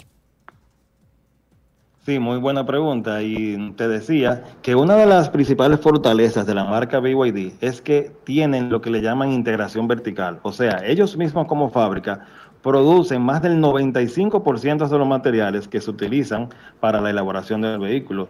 Esto nos asegura, aparte de la calidad, lujo y tecnología, un inventario siempre disponible para poder producir las unidades. Es verdad que al principio del año tuvimos problemas con los, con los fletes, pero ya la noticia o la buena noticia que hoy quiero darles a Sergio, Karina y todos tus oyentes es que tenemos nuestro showroom, tenemos los modelos disponibles para entrega inmediata. Y, y algo súper importante es que desde ya las ofertas de preferia que vienen ya Ah, sí, en este fin de año, ya te, te, te puedes llevar tu vehículo desde hoy, pagas solamente tu inicial y las cuotas comienzan a pagarla en enero del año 2023. O sea, vas a Peravia, tienes un modelo para entrega inmediata, eliges el modelo que tú quieres y te regalamos estos meses para que tengas tus navidades eh, tranquilas sin esos gastos y en enero comienzas a pagar esas cuotas. Genial. Vamos a hablar brevemente porque son muchas cosas. Yo todavía no he terminado de leer todo lo que, lo que tiene eh, mi Jeepeta BID, pero pa- así por encima, ¿cuáles son algunos de los atributos, más allá de que es un vehículo eléctrico y también vamos a hablar sobre eso, pero cuáles son los atributos tecnológicos que tiene la BID? Mira, BID se caracteriza por la tecnología de más alto nivel. Como te acabo de decir, ellos mismos producen sus propios vehículos y eso es lo bueno de los productos asiáticos, esta tecnología que va de más alto nivel. Incluso, por ejemplo, los modelos que tenemos ahora vienen con la batería Blade. ¿Qué es la batería Blade? Yo diría que podemos hacer un programa entero hablando de la batería Blade, ya que en síntesis es la mejor batería del mundo. Es una batería que diseñó BYD, que redefinió todos los Indestructible. estándares de seguridad. Indestructu- indestructible, como bien lo dices, y aparte, la más segura del mundo, donde no hay explosión, no hay incendios, no hay absolutamente nada.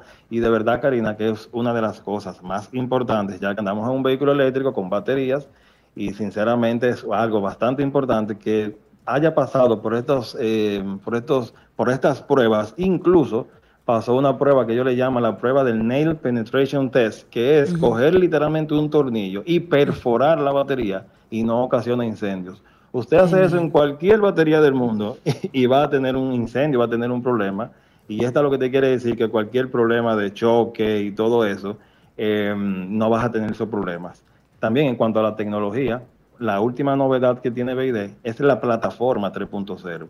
Para ponértelo en palabras llanas, la Exacto, que plataforma el es mundo entienda. como, sí, eso mismo, todo el mundo entienda, es literalmente una plataforma donde integra todos los componentes importantes del vehículo en una solo, en un solo chasis, o sea, un chasis reforzado con la batería, el motor, el BMS, donde le va a dar al vehículo más rigidez y mucho más seguridad. O sea, va a tener mejor comunicación, mayor espacio y mayor autonomía, porque sinceramente BYD ha construido esta, esta plataforma para lograr eso. Genial. Y ustedes tienen que tomarse el tiempo también de ver todo lo que trae este vehículo. Eh, Como Peravia Motors, eh, ¿cuáles serán sus próximos aportes al tema de la movilidad eléctrica en, en nuestro país? Porque ustedes, eh, eh, lo pregunto porque se han traído algunas marcas usadas de poca autonomía que la gente ha ido explorando. Sin embargo, yo creo que el éxito que han tenido ustedes es el tema de la autonomía de sus vehículos, que yo creo que mucha gente andaba buscando para tener un vehículo que le diera la tranquilidad de una autonomía que incluso pudiera salir de la ciudad, como hago yo. He ido a Punta Cana, he ido a Portillo, he ido a diferentes puntos del país en mi vehículo eléctrico. Pero ustedes como empresa, como Piravia Motors, ¿qué aportes eh, a la movilidad eléctrica en nuestro país vienen por ahí o van a dar en, en los próximos meses? Mira, así mismo, Peravia Motor, como tú bien lo sabes, tiene un compromiso firme en continuar aportando a la movilidad eléctrica. Y para una pequeña muestra de esto, es que si buscamos los libros, lo- de los vehículos que hemos importado en este 2022, un 85% son vehículos 100% eléctricos. Te hablo Peravia Motor, que tiene toda la vida trayendo vehículos de Claro. combustión. Y sinceramente, con el deseo, el deseo de seguir aportando a la movilidad, movilidad eléctrica, vuelvo y te digo, el 85% de los vehículos que hemos traído son vehículos 100% eléctricos de la marca BYD y esto es ya por parte de lo que hemos hablado, sinceramente hay que seguir aportando al medio ambiente, la tecnología, la chulería de BYD que tú bien conoces, por eso sencillamente eh, estamos eh, más, que, más que un compromiso con seguir aportando al medio ambiente. Háblanos un poco, Virgilio, del nuevo modelo que van a lanzar próximamente. ¿Eso es ya?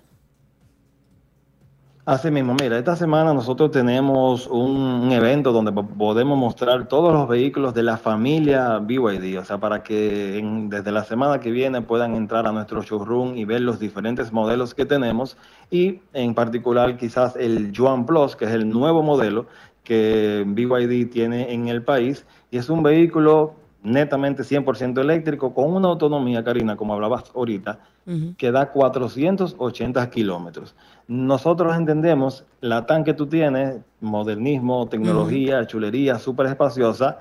Este vehículo conjuga todo esto, pero quizá con menos potencia, porque quizás no todo el mundo quiere lo que quiere tú o Federico, que quieren ese Exacto. power, que quieren tener.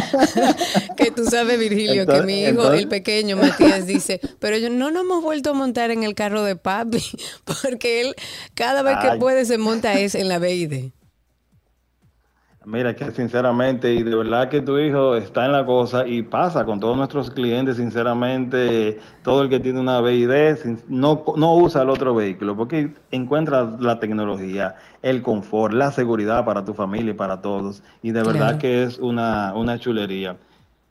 Mira, Virgilio, ustedes van nada, a transmitir sí. eh, este tema, este lanzamiento del nuevo modelo por algún lugar donde las personas pueden a lo mejor, a lo mejor seguir todas las informaciones de, de esta marca de BID.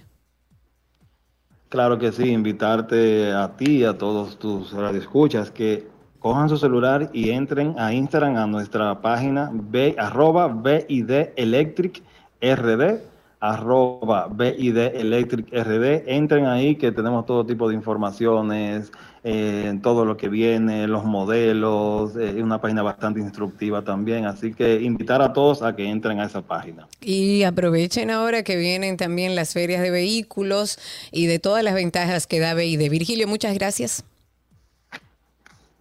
Gracias a ti Karina, seguimos y te esperamos por allá fiebrando. Seguro que sí, seguro que sí. Un abrazo. Y definitivamente la familia de BID es una familia muy apasionada con el tema de la movilidad eléctrica. Es un equipo de trabajo que cree en que se puede lograr. Creo que es la, la marca que se ha atrevido a traer estos vehículos, dando la posibilidad de que puedas tener un vehículo sin el temor de "N- no llego a ningún lado. No. En este caso con BID pueden hacerlo. Que de hecho, Manuel Jesús Santos nos había preguntado sobre la red de carga para, para esta marca BID, que cómo está. Está creciendo. Tal como dije hace un momentito, yo he podido salir de la ciudad en reiteradas ocasiones a distintos puntos y he podido eh, hacerlo con esa red de carga. En muchas ocasiones incluso puedo llegar hasta el destino porque tengo casi 500 kilómetros de autonomía. Puedo llegar al destino sin cargar, pero hay una red que sigue creciendo. Depende para la zona del país donde vayas, eh, tiene, tiene más eficiencia o no. Ellos tienen una aplicación donde se pueden ver todas las estaciones de carga eh, para, para cualquier vehículo que utilices eléctrico y por supuesto para su BID. Sigan la cuenta de BID Electric RD y por ahí tendrán todos los detalles. Y a través de mi cuenta de Instagram también estaré dando muchas informaciones de lo que tiene este vehículo. Hasta aquí, guía de automóviles.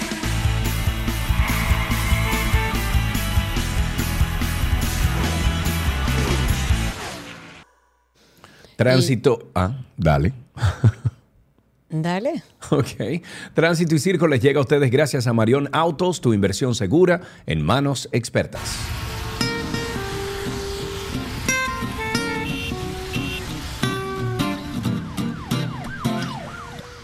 Estamos ya en Tránsito y Circo, habilitados todos los medios para que se comuniquen con nosotros. Pueden hablar al aire a través de Twitter Spaces. Nos buscan en Twitter como 12 y 2. Estamos en YouTube, que por ahí también leemos sus mensajes. Y estamos eh, a través de nuestra página en vivo, 12y2.com. Y el teléfono en cabina, 829-236-9856. 829-236-9856. Ok, estamos esperando sus llamadas ya, ya, desde ahora para que nos comenten cómo está el tránsito, cómo está el circo. Eh, algo que anda circulando por ahí, Karina, es que, bueno, lo que inició como un viaje de placer para pasar unos días en República Dominicana se ha Ay, convertido en una pesadilla que tiene varado en el país y tras las rejas a Asco Gilke.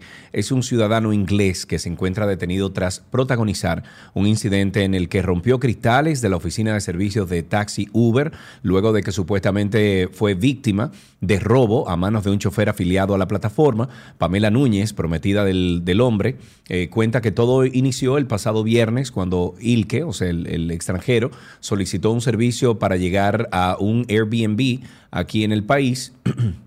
ubicado en el Distri- Distrito Nacional, y narra que cuando la pareja llegó al hotel, se desmontó para confirmar en el lobby si era el lugar exacto en el que habían reservado. La desesperación lo invadió al ver que el chofer había huido del lugar con su equipaje en el que portaba sus pasaportes y documentos, toda su ropa, dos computadoras, dinero en efectivo.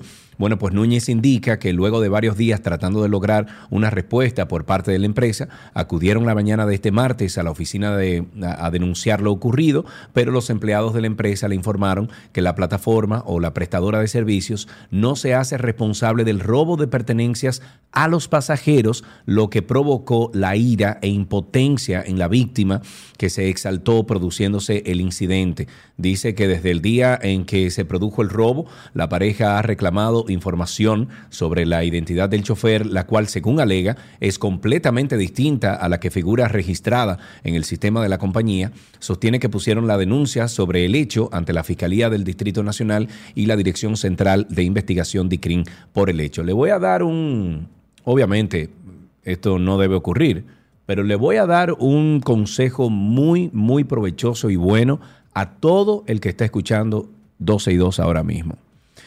La plataforma Uber te da absolutamente toda la información de quién te va a recoger, en qué vehículo, la placa, el nombre de la persona, etc.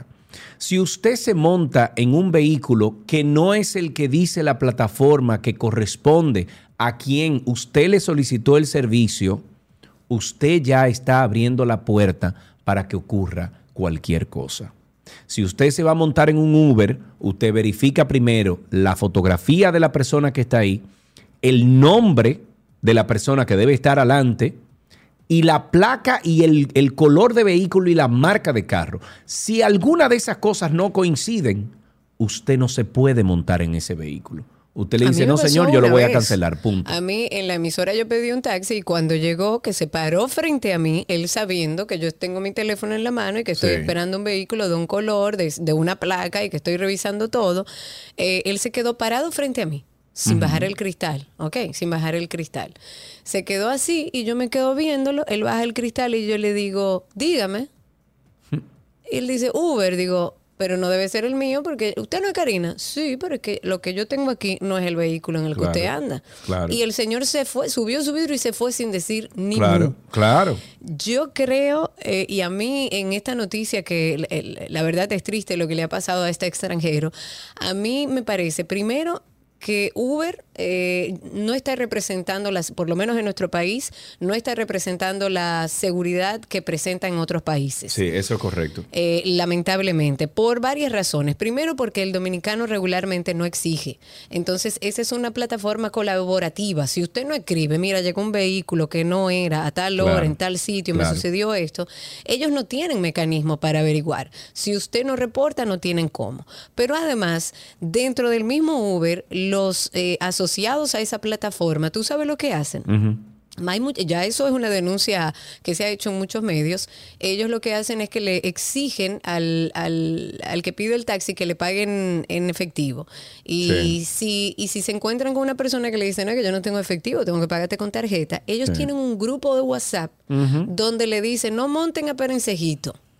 Entonces, la realidad es que yo siento que debe haber alguna entidad que proteja al ciudadano No, es en que tiene este que servicio de eh, Uber. Es que tiene que ser la misma Uber. Que bueno, se- pero que- es que e- este señor le pasó algo y Uber que lo que le dice es que no tiene que ver con eso. No, es que todo lo manejan no por la plataforma. Ah, yo, tuve, yo tuve el caso de una persona que yo conozco que se estaba volviendo loco porque su ciudadanía, eh, su ciudadana- ciudadanía española estaba, o sea, su carnet de ciudadanía española estaba dentro de su cartera y se quedó en Uber. Y él me dijo, loco, no sé qué hacer, le he escrito mil veces a la plataforma Y de no Uber responde. y nada. Y Nada. yo le dije, mira, mándame la foto de quien te recogió, yo voy a poner un tweet y voy a ver si por ahí te pueden ayudar. Y gracias a Dios, a los 10 minutos que yo puse ese tweet, inmediatamente a mí me contactaron el mismo chofer y me dijo, loco, tengo como tres horas buscando al tigre y no, lo, no doy con o sea él. que evidencia también eh, falta de, de, De digamos, procesos, de, de procesos, procesos sí. dentro de la misma plataforma. Eh, ahí tenemos una llamadita, vamos a ver, tenemos en línea a Luis. Buenas tardes, Luis. Buenas tardes, Karina, Sergio. Adelante, mi querido. Yo llamé el lunes, me parece, y hablé sobre unos aparatitos que se colocan, se colocan en la casa para medir la electricidad, Sí, correcto. el consumo. Hoy le traigo otro tips de, de consumo de ahorro de energía. Que por cierto, antes de que tú, eh, tú continúes, Luis, voy a los amigos que están escuchando ahora mismo. Le he agregado eh, ese monitor del cual hablamos el lunes, se lo agregué a mi lista de influencer en Amazon eh, y es fácil. Amazon.com, diagonal shop, diagonal Sergio Carlo. Ahí usted va a ver esos dos monitores. Hay dos, hay uno que cuesta 119 dólares y hay otro que cuesta un poquito más. Eh, te ofrecen varios modelos. El, el de 10 eh, 119 dólares es bastante asequible y funciona para el consumo de toda la casa.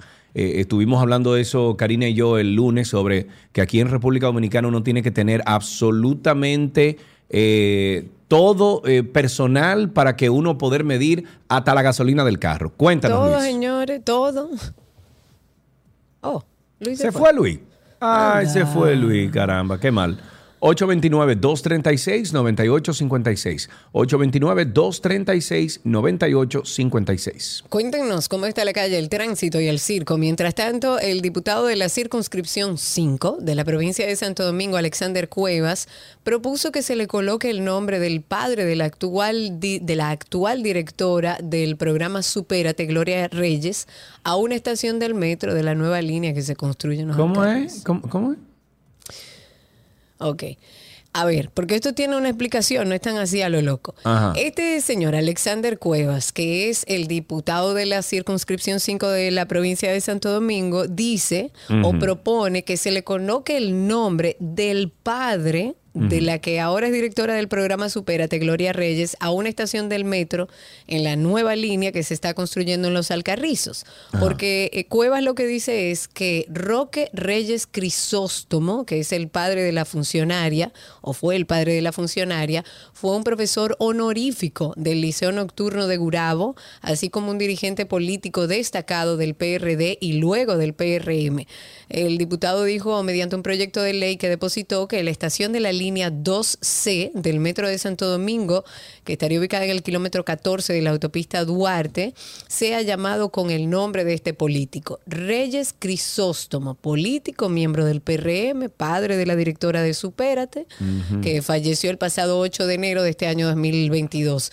Sumado a la designación de la parada eh, con el nombre, el proyecto de ley también estipula la colocación del nombre de Roque Reyes Crisóstomo en la parte frontal de la entrada en una placa de bronce. ¿Qué opinan ustedes? Ujú. Vamos a ver, tenemos ahí a dos personas. Tenemos una persona, a Franklin en la línea. Buenas tardes, Franklin. Buenas tardes, Sergio. Buenas tardes, Karina. Adelante, se te escucha, hermano. Cuéntanos. Dos cosas. La primera sobre eh, lo de Uber. Aquí en Santiago, yo pedí un Uber y eh, me pasó lo mismo. Llega otra persona. ¿Qué pasa? ¿Quién llegó? Era una persona que yo conozco. Ajá. Y le pregunto, pero ¿y qué raro? Porque mira, me sale este. Y dice, ah, no, no.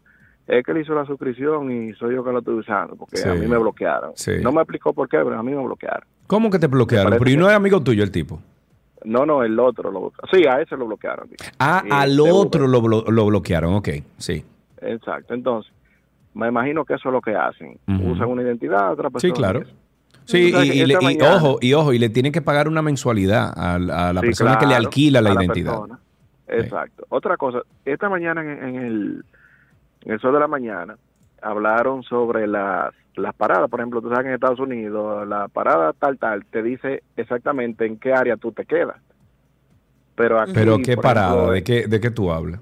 en el subway, me, me explico. Ajá, por ejemplo, que vamos a poner eh, Yankee Stadium, por ejemplo. Sí, ya sí. tú sabes que esa parada tú te vas a quedar en, en- en tal calle, por ejemplo, Ok. la 42, por ejemplo. Ajá, ajá. A- En Santo Domingo, lamentablemente, tienen, por ejemplo, la parada Mamá Tingo, pero no te especifica exactamente en qué calle y qué área tú te estás quedando. Por ejemplo, yo que soy de Santiago, yo no sé más o menos cómo manejarme en, en el metro, porque no tienen los nombres de la calle donde más o menos se pueden quedar. Ah, Ah, claro. ya entendí, Sí, entendí, entendí. Claro, porque por ejemplo en Estados Unidos usted sabe dónde se está quedando. Usted se Sí, queda en la claro. 42, en la que no sé cuánto. Usted sabe dónde se está quedando y usted puede tomar un mapa y con ese mapa o ver un mapa y ver las calles por sus nombres. Para un Exacto. extranjero sería más difícil o una gente que viene de algún pueblo. 829, sí, 829-236-9856. Si no tenemos ninguna llamada por ahí, nos vamos al corte brevemente. Nope. No, no tenemos al- llamada y reitero que para aquellas personas que quieran ver los medidores de los cuales hemos estado hablando aquí, lo puse en mi página de influencer ahí en Amazon, amazon.com, diagonal shop, diagonal Sergio Carlos, ahí están el iDraw y el Sense. El Sense cuesta 300 dólares, es un poquito más completo eh, que el iDraw, eh, tiene algunos adicionales también que se le puede, eh, accesorios que se le pueden pedir aparte y también está el, iDraw que es de 119 dólares y al igual tiene unos cuantos accesorios adicionales que usted puede utilizar. Ahora sí, nos vamos a un corte comercial y regresamos de inmediato con más de 12 y 2.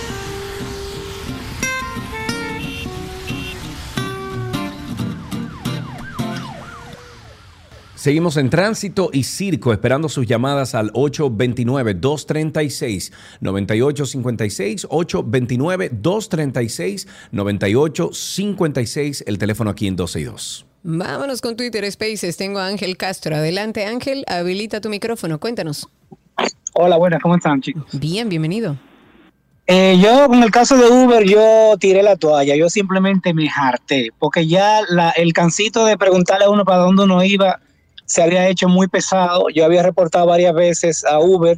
La última vez que reporté. Pero espérate, al- al- espérate, espérate, espérate un momentico. Explica lo que tú estás diciendo, porque incluso hay unos Ah, memes bueno. buenísimos en TikTok de cuando tú pides un Uber en República Dominicana. Lo estuve viendo esta mañana y casi me hago pipí de la risa. Sí. Entonces, explica cuál es el problema.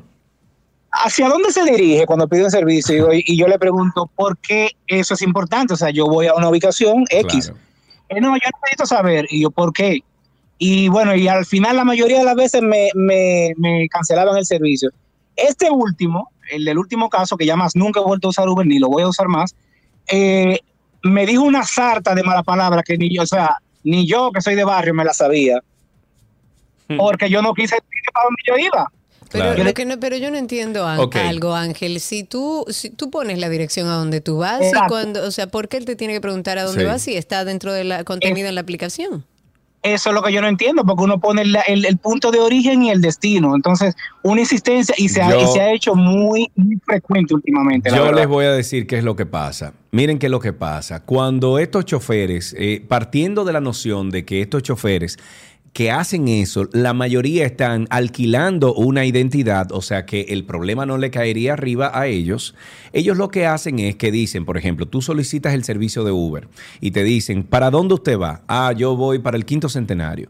Y entonces dicen, ¿usted va a pagar con efectivo o tarjeta? Si tú le dices tarjeta, te van a tumbar el servicio. ¿Por qué?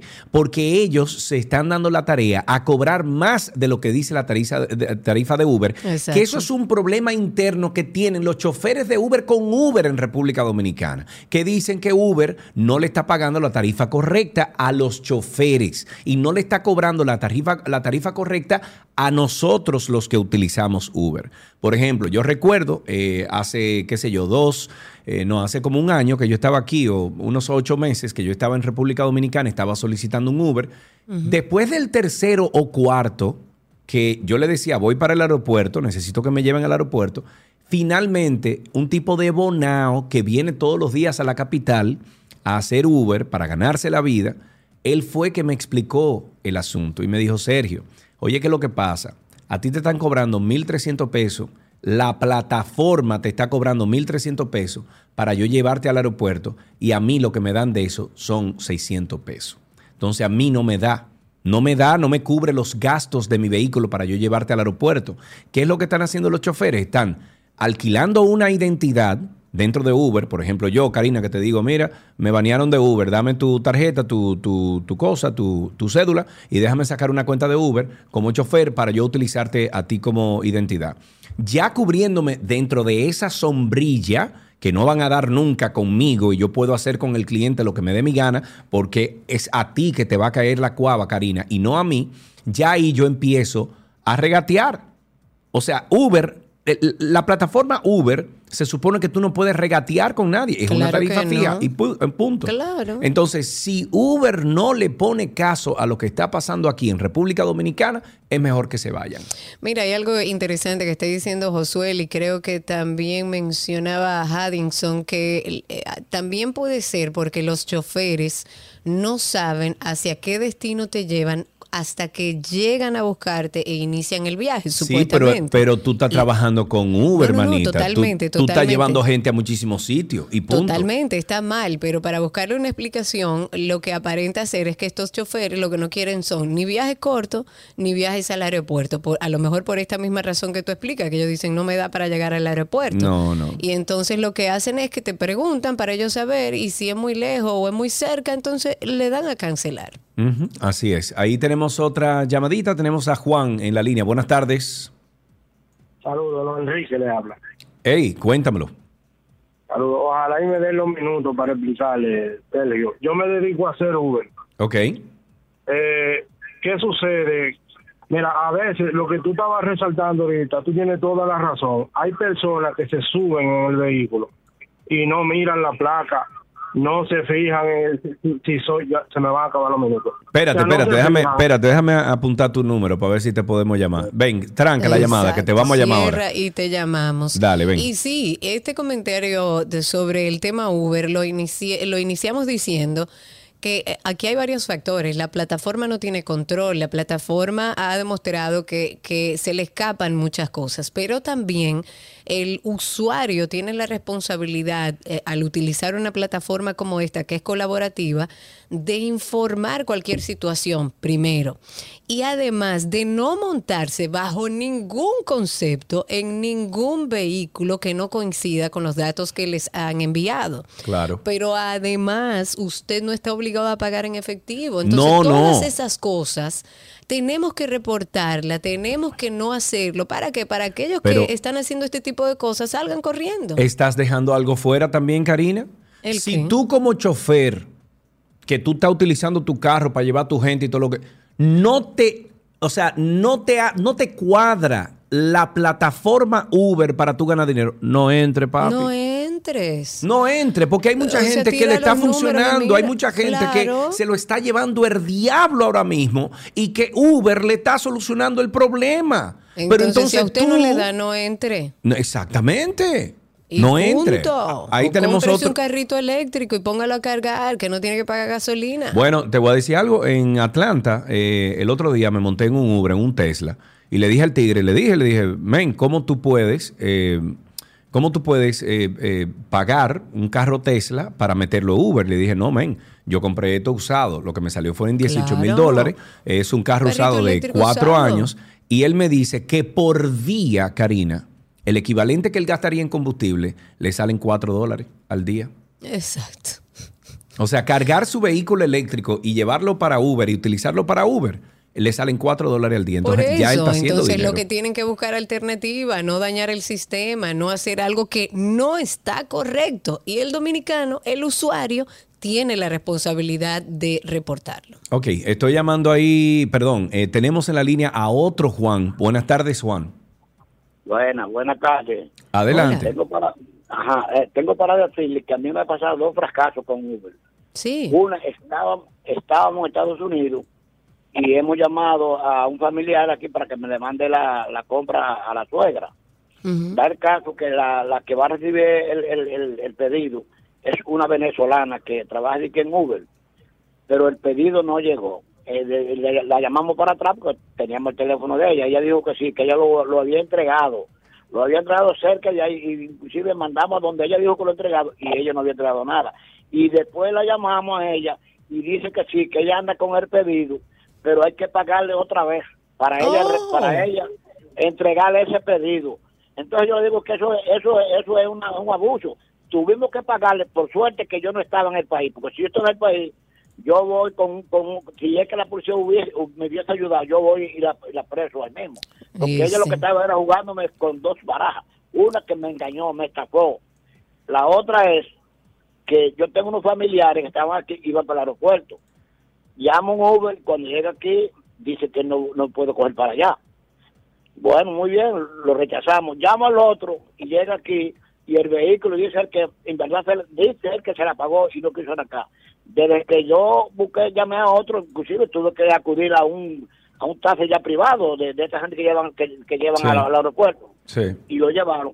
Y eso en verdad me quitaron 1.500, pero Uber, es lo que usted estaba hablando ahorita, ellos quitan 1.300, pero si al que le van a dar 600, ellos lo van a rechazar, no van a coger para allá. Así mismo es, así mismo es. Gracias por su llamada. Mira, en YouTube hay muchas historias, Karina, que están compartiendo nuestros amigos de YouTube eh, sobre la plataforma Uber. Parece que de, de verdad hay un problema grave con el funcionamiento y los procesos de Uber, tanto de chofer Uber, eh, cliente Uber, seguridad, etcétera. Dice Alvin Nova, eh, dice, yo soy Uber tiempo completo y el problema de Uber vino tras la llegada de InDrive.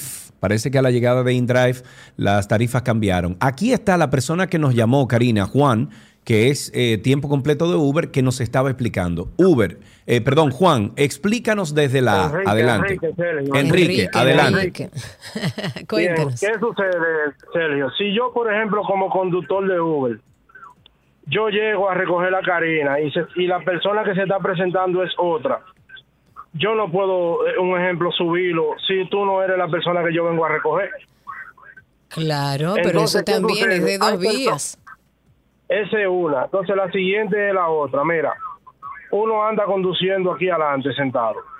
Hay personas que se suben atrás, se distraen o lo que sea, por la razón que sea. Como me pasó la semana pasada, dejan un teléfono celular. Yo no me doy cuenta. Quien se da cuenta es otro pasajero que yo Sí. recojo y se sube. Y me dice, mira, te dejaron esto aquí. Pero entonces yo me pregunto algo. Ese pasajero me lo, me lo dio el teléfono que dejó Claro. otro pasajero. Claro, Pero y si un pasajero que no me lo da y lo apaga y se lo embolsilla. Claro. No, claro, pero Ya esas son cosas. mal. Entonces, entonces, Pero esas son cosas, Enrique. interior, Ajá. Sí, dígame, Karina. Eh, No, te, te pregunto, porque esas son cosas normales que pasan y claro, eh, no pueden culpabilizar a otra persona si, si otro eh, eh, cliente se llevó el celular. Debe haber un proceso de pero investigación. en lo que se averigua el caso, lo dejaron en mi carro. O sea, Sí, yo soy el responsable. Claro, lógico. Pero en el caso, por ejemplo, de, de, de- de, mm, personas que dan este servicio de Uber, que no quieren que le paguen con tarjeta, que cancelan el viaje si es muy Bueno, lejos, que bueno, te preguntan no para todo- dónde tú vas. No todos somos iguales. Yo en mi caso particular, yo trabajo Uber, tengo cinco años ya trabajando Uber. Y en mi caso particular yo entendí que a mí me va mejor que me paguen en tarjeta. Yo en esa parte no embromo con eso. Muy Estoy bien, en un grupo en donde hay entre 25 y 30 taxis de Uber que tampoco embroman con eso, les gusta su pago en tarjeta.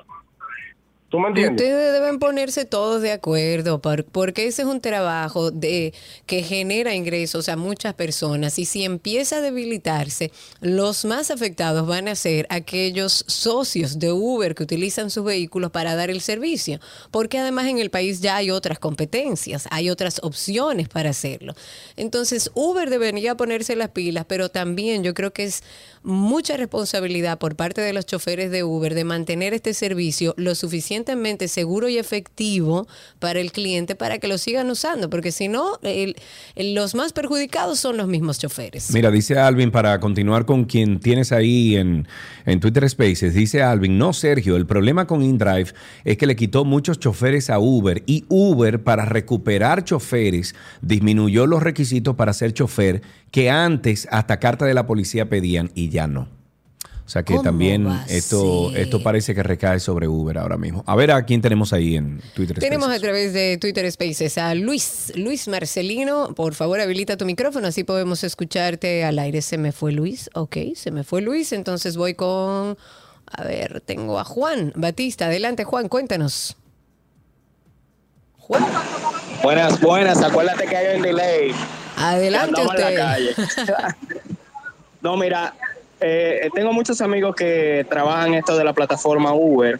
Eh, antes el problema con el pago de las tarjetas y es. Oh, ok. Entonces ellos tenían el problema, perdón, que fue que entró un video ahí medio raro. Tranquilo. Entonces, entonces ellos dicen que cuando ellos cobran en efectivo, se le hace más difícil pagarle a Uber el por ciento que ellos tienen que pagarle. Entonces Uber, cuando ellos le pagan con tarjeta, se lo coge de ahí. Entonces tú supiste, nadie quiere quedarse sin su menudo. La otra cuestión con, con los Uber, que yo me enteré por un primo de por ahí de por el Cibao, lo que ellos estaban haciendo es que prestaban el usuario a otra persona. Y a veces por eso se daban la- los sucesos. Exacto, se dan situaciones porque los carros lo alquilan, o sea, está a nombre de una persona, pero se lo alquilan a otra. Y eso es un control que debe tener Uber. Nos sugieren hablar con la gerencia local de Uber, nos encantaría, vamos a ver si podemos conseguirlo en esta semana o la próxima, para ver cuáles son las eh, acciones que se están tomando desde Uber localmente para poner en orden ese servicio, porque lo único que hemos escuchado últimamente son situaciones que no son las que se supone ofrece Uber, porque usted utiliza ese servicio, porque es más cómodo, no tiene que andar con dinero, porque es más seguro, Claro. porque y si no lo tenemos, Pero le entonces están, bueno, le están matando el gallo entonces. Exactamente, o sea, el- la misma plataforma debería procurar ser eh, dar el servicio que se supone ofrecen. Me voy a Twitter Spaces, tengo a Rafael Toribio ahí con nosotros. Adelante, Rafael, cuéntanos. Sí, primero, ah, hablando sobre el señor de Santiago que habló del metro. Sí. En el metro mencionan las, estas, las calles en, en cada estación Eso cuando uno se detiene. Sí. Lo segundo sobre Uber, no solamente pasa en Uber, pasa en Didi, la misma situación también. En que Didi. cuando uno quiere, preguntan eh, si es efectivo tarjeta, si es efectivo, me vas a dormir dos veces, me, me cancelan el servicio. Si es en tarjeta, me supongo, no en efectivo. Sí, si es en tarjeta, me, me cancelan el servicio porque quieren que le paguen en efectivo. Exacto, porque ya eso es como una norma que están utilizando los socios de esta plataforma para eh, generar algún beneficio adicional que no entiendo. claro. 829-236-9856. Aquí tenemos a otra persona en línea. Buenas tardes. Déjame ver. Jaime, buenas tardes. Buenas tardes. Adelante. Eh, dos realidades de la calle de los problemas que están hablando de Uber. ¿Cuál es? Primero, el por qué te pregunta para dónde vas. Exacto. Cuando el chofer de Uber ve la llamada, solamente ve un monto, 236 pesos, pero no para dónde vas. Entonces, ¿qué pasa? Que cuando él te llama y te pregunta para dónde es, por el caos del tránsito, dice 236 y voy para Villa Consuelo. No, no me conviene, porque es que con los tapones y todo eso voy a perder. Entonces yo hacen esta pregunta por eso, porque nada más ven un monto, pero Claro. no un destino. Claro. Claro, Claro. pero ellos Lo deben saber cuáles son las normas de, de Uber. Ah, Uber claro, trabaja claro. así, usted tiene que dar el servicio punto. Si usted no le funciona, como dice Sergio, acuerdo. no haga ese trabajo, busque otro. Exacto, por eso te decía que es una eh, te estoy hablando todo su comentario en base a la realidad. Exacto. La- lo otro es, eh, ¿por qué el efectivo? Mucha Exacto. gente de la que hace Uber es por el día a día, resolver situaciones como dijo Sergio Carlos. Entonces, cuando tú me pagas en tarjeta, yo tengo que esperar el cuadre de Uber para que Uber cuadre y me dé mi parte. Pero cuando yo te cojo el efectivo, llevo la cena para mi casa. Le echo la gasolina, le Sí, echo el claro, gas, porque tengo el dinero en la mano. Claro, Entonces, y me imagino claro, que el, el chofer es quien liquida a Uber. Así es. Eh, Tenemos a Pedro en la línea. Buenas tardes, Pedro. Sí, buenas tardes. Adelante. Mira, el otro día yo estaba llamando allá para poner ese tema. Otro caso que se da con Uber, eh, que por ejemplo una tarifa te dice 175 pesos. Con la tarjeta te dicen, yo no cojo tarjeta y yo te llevo por 300. eh. Entonces tú le dices, pero ven acá, mi hijo. Si esto es así, no, no, no. Entonces yo lo, ellos te califican como malo, como que tú lo cancelaste o que lo dejaste esperando también. Sí, Entonces son muchas cosas que, que pasan con esto de Yo creo, yo creo honestamente, yo creo que el tigueraje del dominicano, Uber no se lo esperaba y por eso la plataforma no está lista para el tigueraje Pero dominicano. usted tiene que hacer un levantamiento del lugar donde usted va, quiénes son, usted tiene que evaluar a esos choferes socios, usted tiene que pedir una carta de no antecedentes penales, usted tiene que tener cierto control también, no Ujú. es solamente el tigueraje dominicano. Tengo a través de Twitter Spaces a Jeremy Durán. Adelante Jeremy, habilita tu micrófono, tienes que quitarle el mute y así podemos escucharte al aire. Te estoy dando ahí unos segunditos. Adelante. Sí, buenas, un gusto hablarle. Eh, yo soy de Cibao. Sí. No, no, Y se oye que tú eres de del Cibao. Yo soy del Cibao también, no te ofendas. Está bien, yo soy de San Francisco, aunque estoy en Santo Domingo ahora Está mismo. bien, está Pero bien. se da el caso Dime. que en mi ciudad, eh, lo V, te digo porque conozco la tarifa de ambos, tanto de Santo Domingo como, como la de San Francisco. Y en San Francisco, una distancia que aquí cobran en Santo Domingo 200 pesos, allá fácilmente son 50, 60 pesos. Y ellos normalmente dicen, no, es que yo tengo que cobrar por fuera porque no me da. Claro. O sea, Claro. eh, eh, no es lo mismo. Entonces, sí, yo eso lo entiendo, a la cual yo lo he apoyado cada vez que ellos me dicen, mira, para tu distancia, yo te- tengo que cobrar por lo menos 100 pesos más para que... Exacto. Y yo lo apoyo. Aquí en Santo Domingo yo lo veo, no me ha tocado el tema de que sí, me lo han cancelado por el tema de que eh, es con tarjeta, normalmente pago por tarjeta, pero yo recomiendo más V porque hay más seguridad. Bueno, sigue siendo todavía una plataforma más segura porque se supone te da todos los datos del chofer eh, socio que va a buscarte. Lo que pasa es que si esos protocolos que están definidos para generar seguridad no están definidos en nuestro país porque se alquilan los carros, porque el chofer que está ahí no es el chofer que está dentro de la plataforma, porque le escribe que para dónde usted va y si no le cancela el viaje y muchísimas otras cosas más, pues entonces eh, al final del día estamos sobre lo mismo. Esto eh, al final, porque hemos hablado mucho sobre este tema en este segmento, al final... eh, arreglar una plataforma como esa, darle el tiempo que requiere para para ofrecer lo que realmente ofrecen, o sea, para garantizar lo que usted ofrece como plataforma, le conviene a Uber y los socios conductores serios que están haciendo el trabajo según los requerimientos de la plataforma, también deberían de alguna manera generar la protección para esos choferes, porque si no van a perder el trabajo todos. Una última llamada. Jason está en la línea. Buenas tardes, Jason. Buenas tardes. Adelante. Bien. Bueno, para mí, yo tengo seis años haciendo Uber desde que empezó. Y Uber tenía un método de elegir los choferes muy, muy, de verdad, eh, riguroso. Uno cogía un examen de más de 200 preguntas, psicológico, también te daban, eh, tenía que buscar el papel de buena conducta, y todo eso se ha ido por la borda porque ellos lo quieren es dinero, dinero. Uber cuando llegó era lo mejor, todo el mundo lo quiere por el servicio, porque no igual que los taxistas clásicos. Que aquí se basa que los taxistas lo que quieren es cuarto y te tratan mal, es igual que el carro público en transporte. Son los únicos negocios que tratan mal al cliente. Entonces Uber tuvo esa particularidad, por eso era que Uber fue un boom. Pero ya Uber lo que se preocupa es por dinero, todavía yo sigo siendo Uber, mayormente los fines de semana. Sí. Y eso, por ejemplo, Y la han persona descuidado la seguridad. sí, sí, lo han descuidado, y es cuarto, cuarto. Pero tiene Uber, por ejemplo, cada vez que yo me conecto, Uber me pide reconocimiento facial.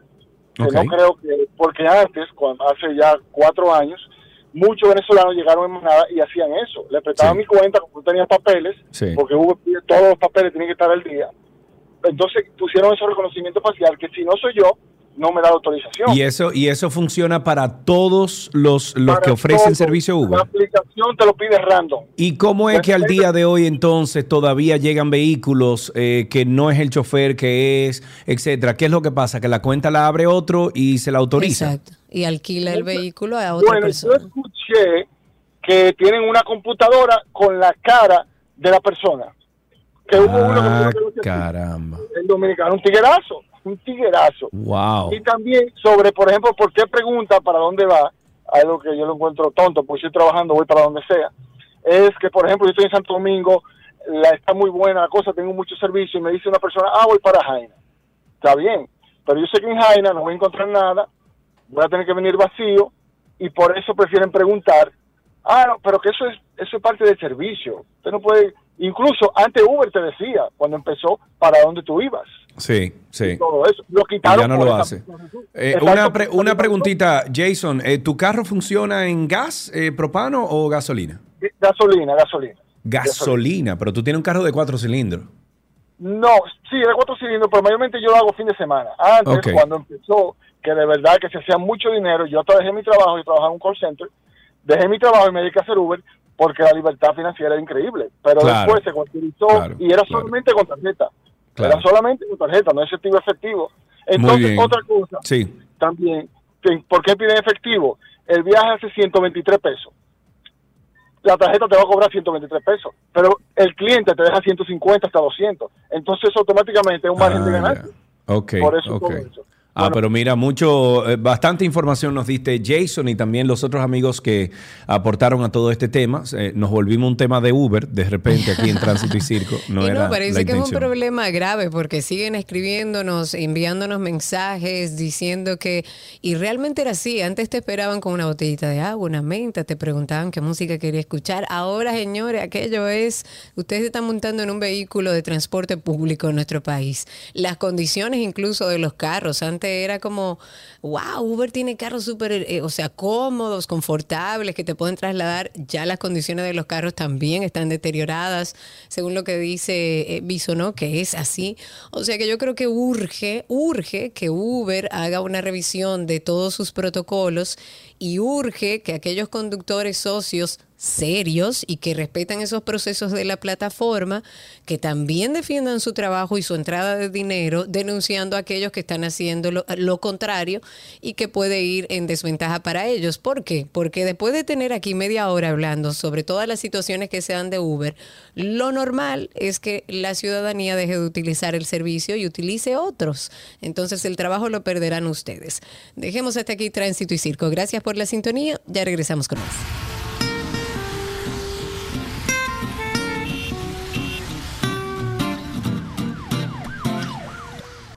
¿Qué aprendiste hoy? Llega a ustedes gracias a Pala Pizza, expertos por tradición.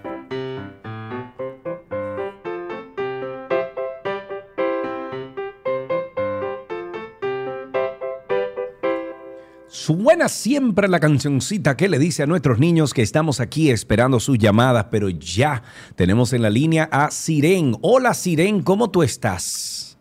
Muy bien. Qué bueno, Siren, ¿qué edad tú tienes? ¿Cuántos años? Bien. Va a cumplir 11. 11 años, muy bien. Siren, ¿fuiste esta mañana al ¿cómo que colegio? Sí.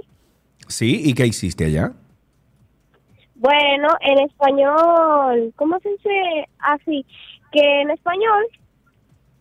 ¿Aprendiste algo? eh, ¿Sobre qué La estudiaron? carta de, la carta de agradecimiento. ¿Cómo? No entendí. La, carta- carta de agradecimiento. Ah, muy bien. ¿Y te enseñaron cómo escribir una carta de agradecimiento? Me enseñaron a las cartas de agradecimiento formales e informales. Ah, claro. Entonces ya tú sabes escribir una carta formal e informal con todo lo que lleva y con la estructura que lleva. Perfecto. ¿Y te sabes algún chiste? Mm, no, pero. ¿Cómo se dice? Tengo. Tengo un trabalengua. Ay, adelante, un trabalengua, me encantan. Ahora sí. Adelante. Pedro tenía un tubo que se le rompió su tubo. Tuvo que ir a la tubería para comprar otro tubo que tuvo que romperse y fue a su casa para reemplazar el tubo que tuvo que tenía. ¡Wow! Ok, me lo tengo que aprender. gracias, Irene. Muchísimas gracias por comentar con nosotros. ¿Qué aprendiste en el día de hoy? Aquí tenemos regalitos.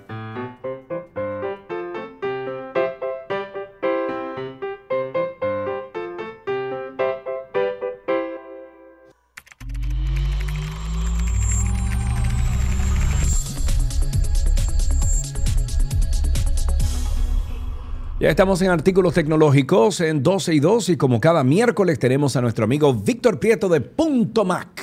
Sí, sí, sí. Sí, sí, sí. Serge. Vic, how are you, my friend? You good? Todo bien, todo bien, gracias a Dios. Eso es bueno, eso es bueno. Eh, Víctor, vamos a hablar de la tecnología Apple, vamos a hablar de todos los temas ahora mismo ardiendo de Apple. Por ejemplo, la Unión Europea realizó una votación para obligar a Apple a usar puertos USB en iPhones. Bueno, Yes, me encanta. Tampoco así, porque Sí, no me encanta. ¿Tú sabes por qué? Apple. Porque Apple son, ay, que no, que yo quiero usar Lightning. No, usted tiene que usar USB-C para que todo el mundo tenga la misma cosa. Pero bueno, tú acá. sabes que Apple ya ha usado USB-C, desde inclusive desde los inicios de USB-C lanzaron productos con ese- esa tecnología, que desde el 2015 tenemos el MacBook que traía solamente un puerto USB-C. O sea que Apple ha sido de los empujadores principales de la tecnología, pero USB-C llegó en un momento donde ya existía el puerto Lightning, que había sido ya in- implementado en todos los iPhones desde, desde el 2012. Eh, o sea, un año luego de que fallece Steve Jobs, que por cierto se cumple hoy el aniversario número 11 de su fallecimiento, pues Apple implementa Lightning y tenemos un puerto que es excelente porque sirvió como ejemplo para la- la- la, el diseño del puerto USB-C, que es reversible, o sea que lo puedes ingresar el cable de ambos lados, Ujú. que eso es una de las cosas principales que, que Apple decía, bueno, porque nosotros estamos creando un puerto que es fácil de tú conectar aún sin luz. Tú no tienes que pensar en eso, pero bueno, el tema es que ya en Europa se está haciendo como quien dice una ley que los fabricantes tienen que presentar móviles, móviles, pues estamos hablando de móviles, Sí. con el puerto USB-C. Y Apple Está tiene equipos, app- eh, equipos iPhone con USB-C en prueba. Obviamente no son lanzados al público. O sea que para Apple no debe ser una gran cosa. Inclusive se piensa que Apple lo que podría hacer es que solamente para Europa lance ese equipo con USB-C. Sabemos que la Unión Europea solamente representa alrededor del 6% de la población mundial, o sea que tampoco es tanto, pero ellos son los que llevan la batuta en cuanto a normativas eh, implementadas generalmente. La votación fue muy a favor de, de esta implementación, que es beneficiosa para todo el mundo, Todo el entendemos. mundo, todo el pero mundo. muchos piensan que Apple podría inclusive saltar esa implementación e irse directamente a lo próximo, que sería que los equipos sean solamente men, carga pero es que no hay, no hay, no hay paz y Sí, tranquilidad. porque es que, Apple. mira, la verdad es que tú podrías evitar, vamos a decir, 100 millones mínimo, 100 millones de cables menos en el mundo. Son cables que al final se dañan, se botan, lo que sea, y Eso es contaminación, un todo eso. Claro, puedes, puedes hacer que los iPhones sean con carga inalámbrica, que ahora mismo con la carga inalámbrica MagSafe eh, se queda fácilmente en el, en el cargador, que es uno de los eh, problemitas que tenemos a veces con la carga inalámbrica, que no se mantiene en el sitio y tú tienes que a veces eh, es- eh, mirarlo, ah, ya se está cargando. Y pasa que muchas personas pues ponen el celular en la carga inalámbrica, creen que lo están cargando y al otro día cuando van a ver, eh, Sí. la cosa no se carga. No funciona. Mira, eh, Víctor, antes de que con tú continúes con eso de los cables, tenemos una pregunta de nuestro gran amigo Giancarlo Briseño. Eh, Giancarlo dice... Oh, eh, Gianco dice Giancarlo, este es otro. Perdón. ¿El nuestro? Gianco, Ah, Gianco, Briseño. Eh, dice, es que tengo el tema con el CarPlay que solo funciona si conecto el iPhone con cable y vi que supuestamente hay un aparato que uno compra y puedes conectarlo sin cable. Sin embargo, Gianco, te digo que hay diferentes versiones de CarPlay. Hay uno que es el CarPlay 1, CarPlay 2 y por ejemplo el otro día eh, Gaby y yo compramos un vehículo que ya trae el CarPlay 3 que es el totalmente inalámbrico, tú no tienes que conectar absolutamente nada para tú poder funcionar con o sea, con todas las opciones que tiene el CarPlay, lo hace totalmente inalámbrico, pero te inhibe utilizar el Wi-Fi del teléfono mientras tú estás conectado con un CarPlay 3.0. Mi vehículo tiene el CarPlay 2.0, que es a través de Bluetooth, pero no tiene todas las opciones y también a través del cable. Entonces, en el caso de Yanko, eh, eh, Víctor, ¿qué tú le recomiendas a él? Yo lo que he hecho en ambos carros es como lo compré, eh, bueno, hay uno que es nuevo, pero uno usado. Lo que hice fue que en ambos casos reseteé el radio a Factory Reset antes de yo instalar todas mis cosas. Mira, lo primero es que si el carro vino con, con el radio que soporte CarPlay, es bueno ir directamente a la casa para que ellos sean los que hagan la actualización. No- uno no se debe de poner a punchar ese tipo de cosas si el carro es de fábrica. Número dos, yo no, no diferencio, eh, porque Apple no lo hace de esa manera, de diferenciar CarPlay 1.0, 2.0, 3.0. La verdad es que ellos solamente han hablado de CarPlay como wireless CarPlay y CarPlay am- alambrado. El cableado o alambrado, eh, yo te diría que si lo quieres usar inalámbrico, existen los adaptadores. Eh, aquí localmente hay empresas que, que- que lo, lo venden. Nosotros la verdad que en Punto Mac no lo estamos vendiendo porque lo vemos como algo... Pero ¿qué ustedes no venden? Hay un adaptador que sencillamente lo conectas al USB y ya convierte al CarPlay en wireless CarPlay. Ok. Y, y hay, y hay otra, hay una empresa aquí que se llama, entiendo que se llama eh, CarLink Systems, si no me equivoco. Tienen una página de Instagram que lo he visto y ellos hacen implementaciones de CarPlay en vehículos que no lo tienen. Ok. Y ellos como que están especializados en esa área de CarPlay. Porque CarPlay sencillamente es una función de los equipos, de los Sí, sí, iPhones claro, y demás, que es lo que claro. nosotros soportamos. Pero ya cada vehículo es un mundo. Y entonces si tú traes un, un radio que es que no es el que tiene de fábrica, pues ahí podrías entrar en todo tipo de, de, vamos a decir, de, de temas que debieras de Sí. observar. Pero yo, lo ideal yo- es si yo que fuera lo haga, la- lo haga el fabricante. O Si sea, yo tu fuera Yanko, para empezar, le hiciera un factory reset. Al, al teléfono, digo, al, al radio del Pero, carro. pero lo que él dice es que solamente funciona cableado, pero funcionó inalámbrico alguna vez. Eso es lo bueno que sa- ah, sería bueno Eso es lo que hay que averiguar, porque es que no todos los CarPlay funcionan No, totalmente inalámbricos. inalámbrico, no. A menos que, como te digo, si usas, usas el adaptador, que muchas personas que yo conozco lo tienen puesto y lo, lo ponen ahí, no, no, no, no tienen que nunca conectar el, el- el equipo. Sí, sí, al- míralo ahí. Él dice que el carro es 2023, ya un carro del 2023 sí vendría Entonces con CarPlay. Exacto, vino Háblate con, con... háblate con el fabricante, o sea, háblate Eh, con la casa. ¿Qué, a ver qué ellos carro, te dicen. ¿Qué carro es, Yanko? Dime, para yo poderte ayudar, porque tuve el caso. no todo- mira, muy pocos son wireless de fábrica. Bueno, Eh, el Toyota que compramos Gaby y yo, que es 20. nuevo, viene con el CarPlay totalmente inalámbrico. No tenemos que hacer absolutamente nada. Sale el mapa, sale Google, CarPlay. sale WhatsApp, sale Telegram, Desde que tú sale prendes todo. el carro, todo. la conexión con el vehículo, con el, con el teléfono, obviamente. que Mira, es un Chevrolet Tracker. Yo estoy, yo creo que casi seguro 100% que ese vehículo tiene el 3.0. Eh, resetelo de fábrica, Yanko. Vete a, Yo a te los recomiendo settings. que vayas a Santo Domingo Motors y que le preguntes No, pero si hay antes de, tú darte, el- actualización. antes de darte el viaje allá, resetealo de fábrica, el, el, es que radio y ya, y punto. Si está en garantía, es bueno que uno sabe. Ah, Bueno, si Claro. lo puede hacer a través del mismo radio, un factory reset ahí mismo, pero nada complejo, por favor. Claro. No Víctor, vamos a, a finalizar con un, una información que trajiste que me parece interesante, que ahora se puede hacer recortes de imágenes en iOS Uh. 16. Así es, ese es el tip de la semana que les traigo, que muchas personas que han instalado el iOS 16 no se dan cuenta que tienen esa función. Y es que ahora en la aplicación de las fotos, tú vas a cualquier foto y si tú tienes un sujeto que está en, vamos a decir, en plano front, el plano frontal, el plano cercano, vamos a decir, alguien que está en foco, Así funciona como excelente. nosotros en foco. Claro. Fun- funciona excelente en las, en las fotos que son tomadas con el efecto de retrato, que es el que te pone el fondo difuminado y que te pone el sujeto eh, pues claramente ahí. Bueno, pues tú solamente tienes que, en- obviamente tienes que tener el iOS 16, preferiblemente la última versión. Tú colocas tu dedo sobre el sujeto y automáticamente lo va a, a, a- a traer enfrente, te lo va a poner como que con opciones de copiar y demás, de compartir y demás, y, y eso ya pasa a ser un, co- o sea, un, O sea, espérate, un para, para copiado. entender y el lo paso puedes poner en cualquier parte, ya sea En cualquier red o compartir, ok, pero en- para en ir- la en- claro, en mensajes, WhatsApp, lo que tú quieras.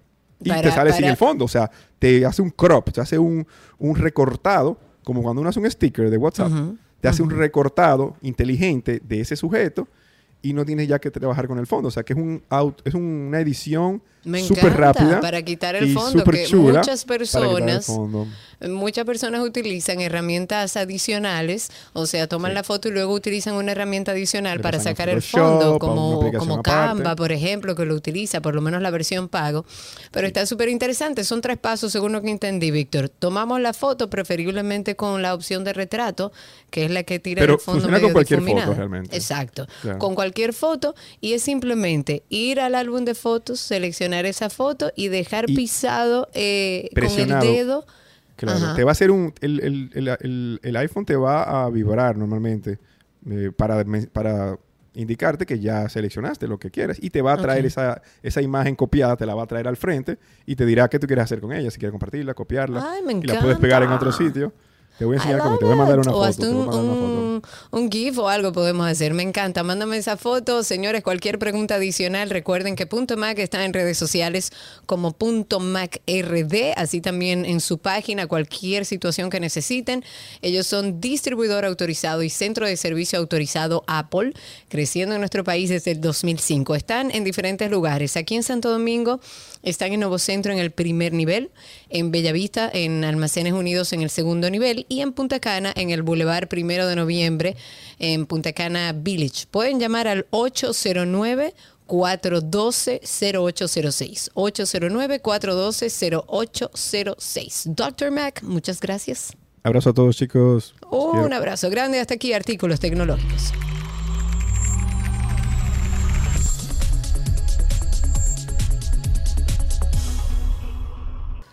¿Qué aprendiste hoy? Llega a ustedes gracias a Pala Pizza, expertos por tradición.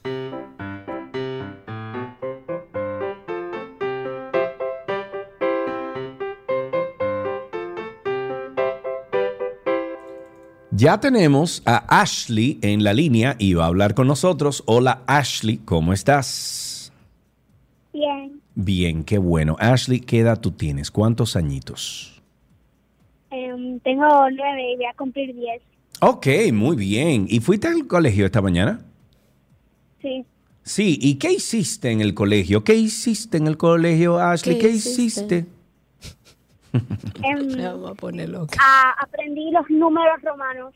Los números romanos. ¿Cómo se escribe Eh, el 10? Que ese sí. es fácil. X. Eh, Muy bien. Ah, ¿Y, y, y 11? X y ¿Y 16? X. Híjole, ¿cómo era? ¿Cómo era cinco? B. Muy bien, muy bien. Felicidades. ¿Te sabes, Ashley, algún chiste, una adivinanza, una poesía? Ok. Te tengo, no sé qué es, pero es como un chiste o una adivinanza, no sé. Ah, adelante. Va, o sea, mantequilla abre una barra. ¿Y cómo se llama? Barra de mantequilla. Tú no eres buena. Wow, Ey, wow, ey. ok, vamos a dejarlo ahí, está bien, no hay problema, gracias. ¿qué aprendiste hoy? Ya regresamos.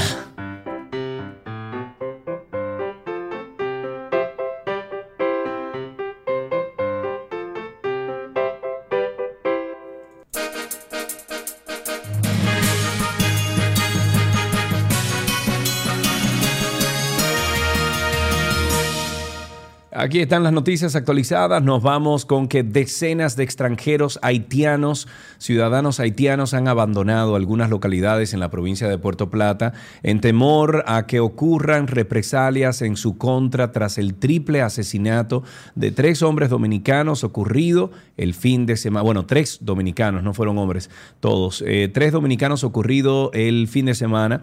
La tarde del martes se efectuó una reunión donde participaron representantes de varias comunidades y se le habría hecho una advertencia para que los haitianos abandonaran la zona en, cuestión.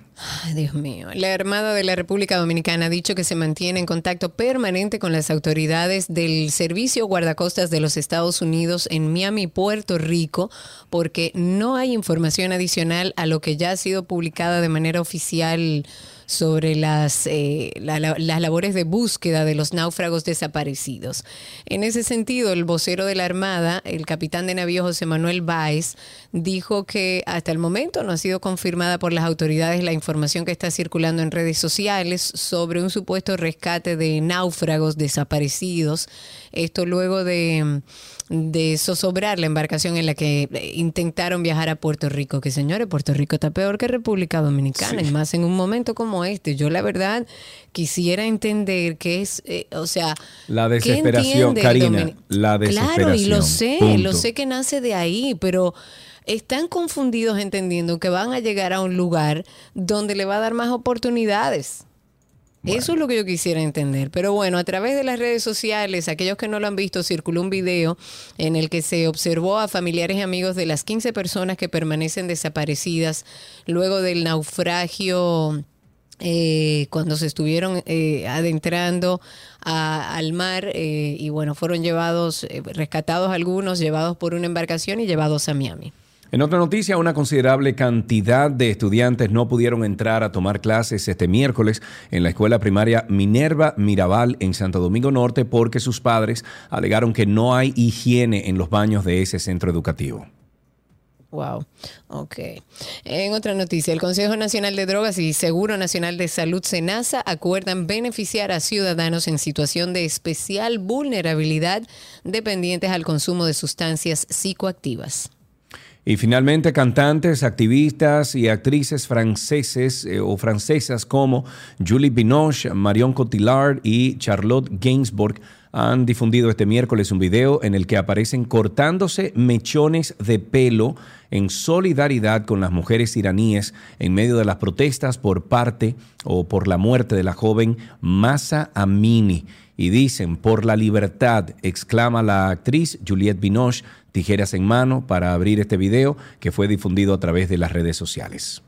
Y no olviden ustedes pasar por nuestro podcast de Karina y Sergio After Dark, mucha información de valor. El más reciente este.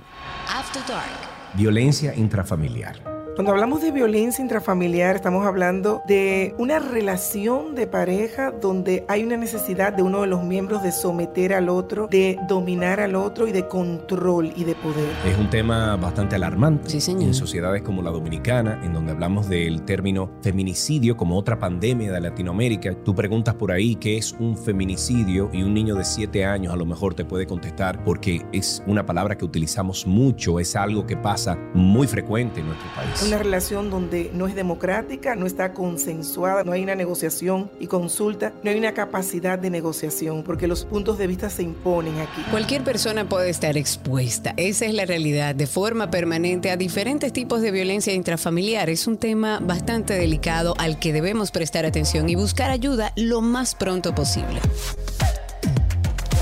Karina y Sergio. After Dark. Karina y Sergio After Dark está en todas las plataformas de podcast.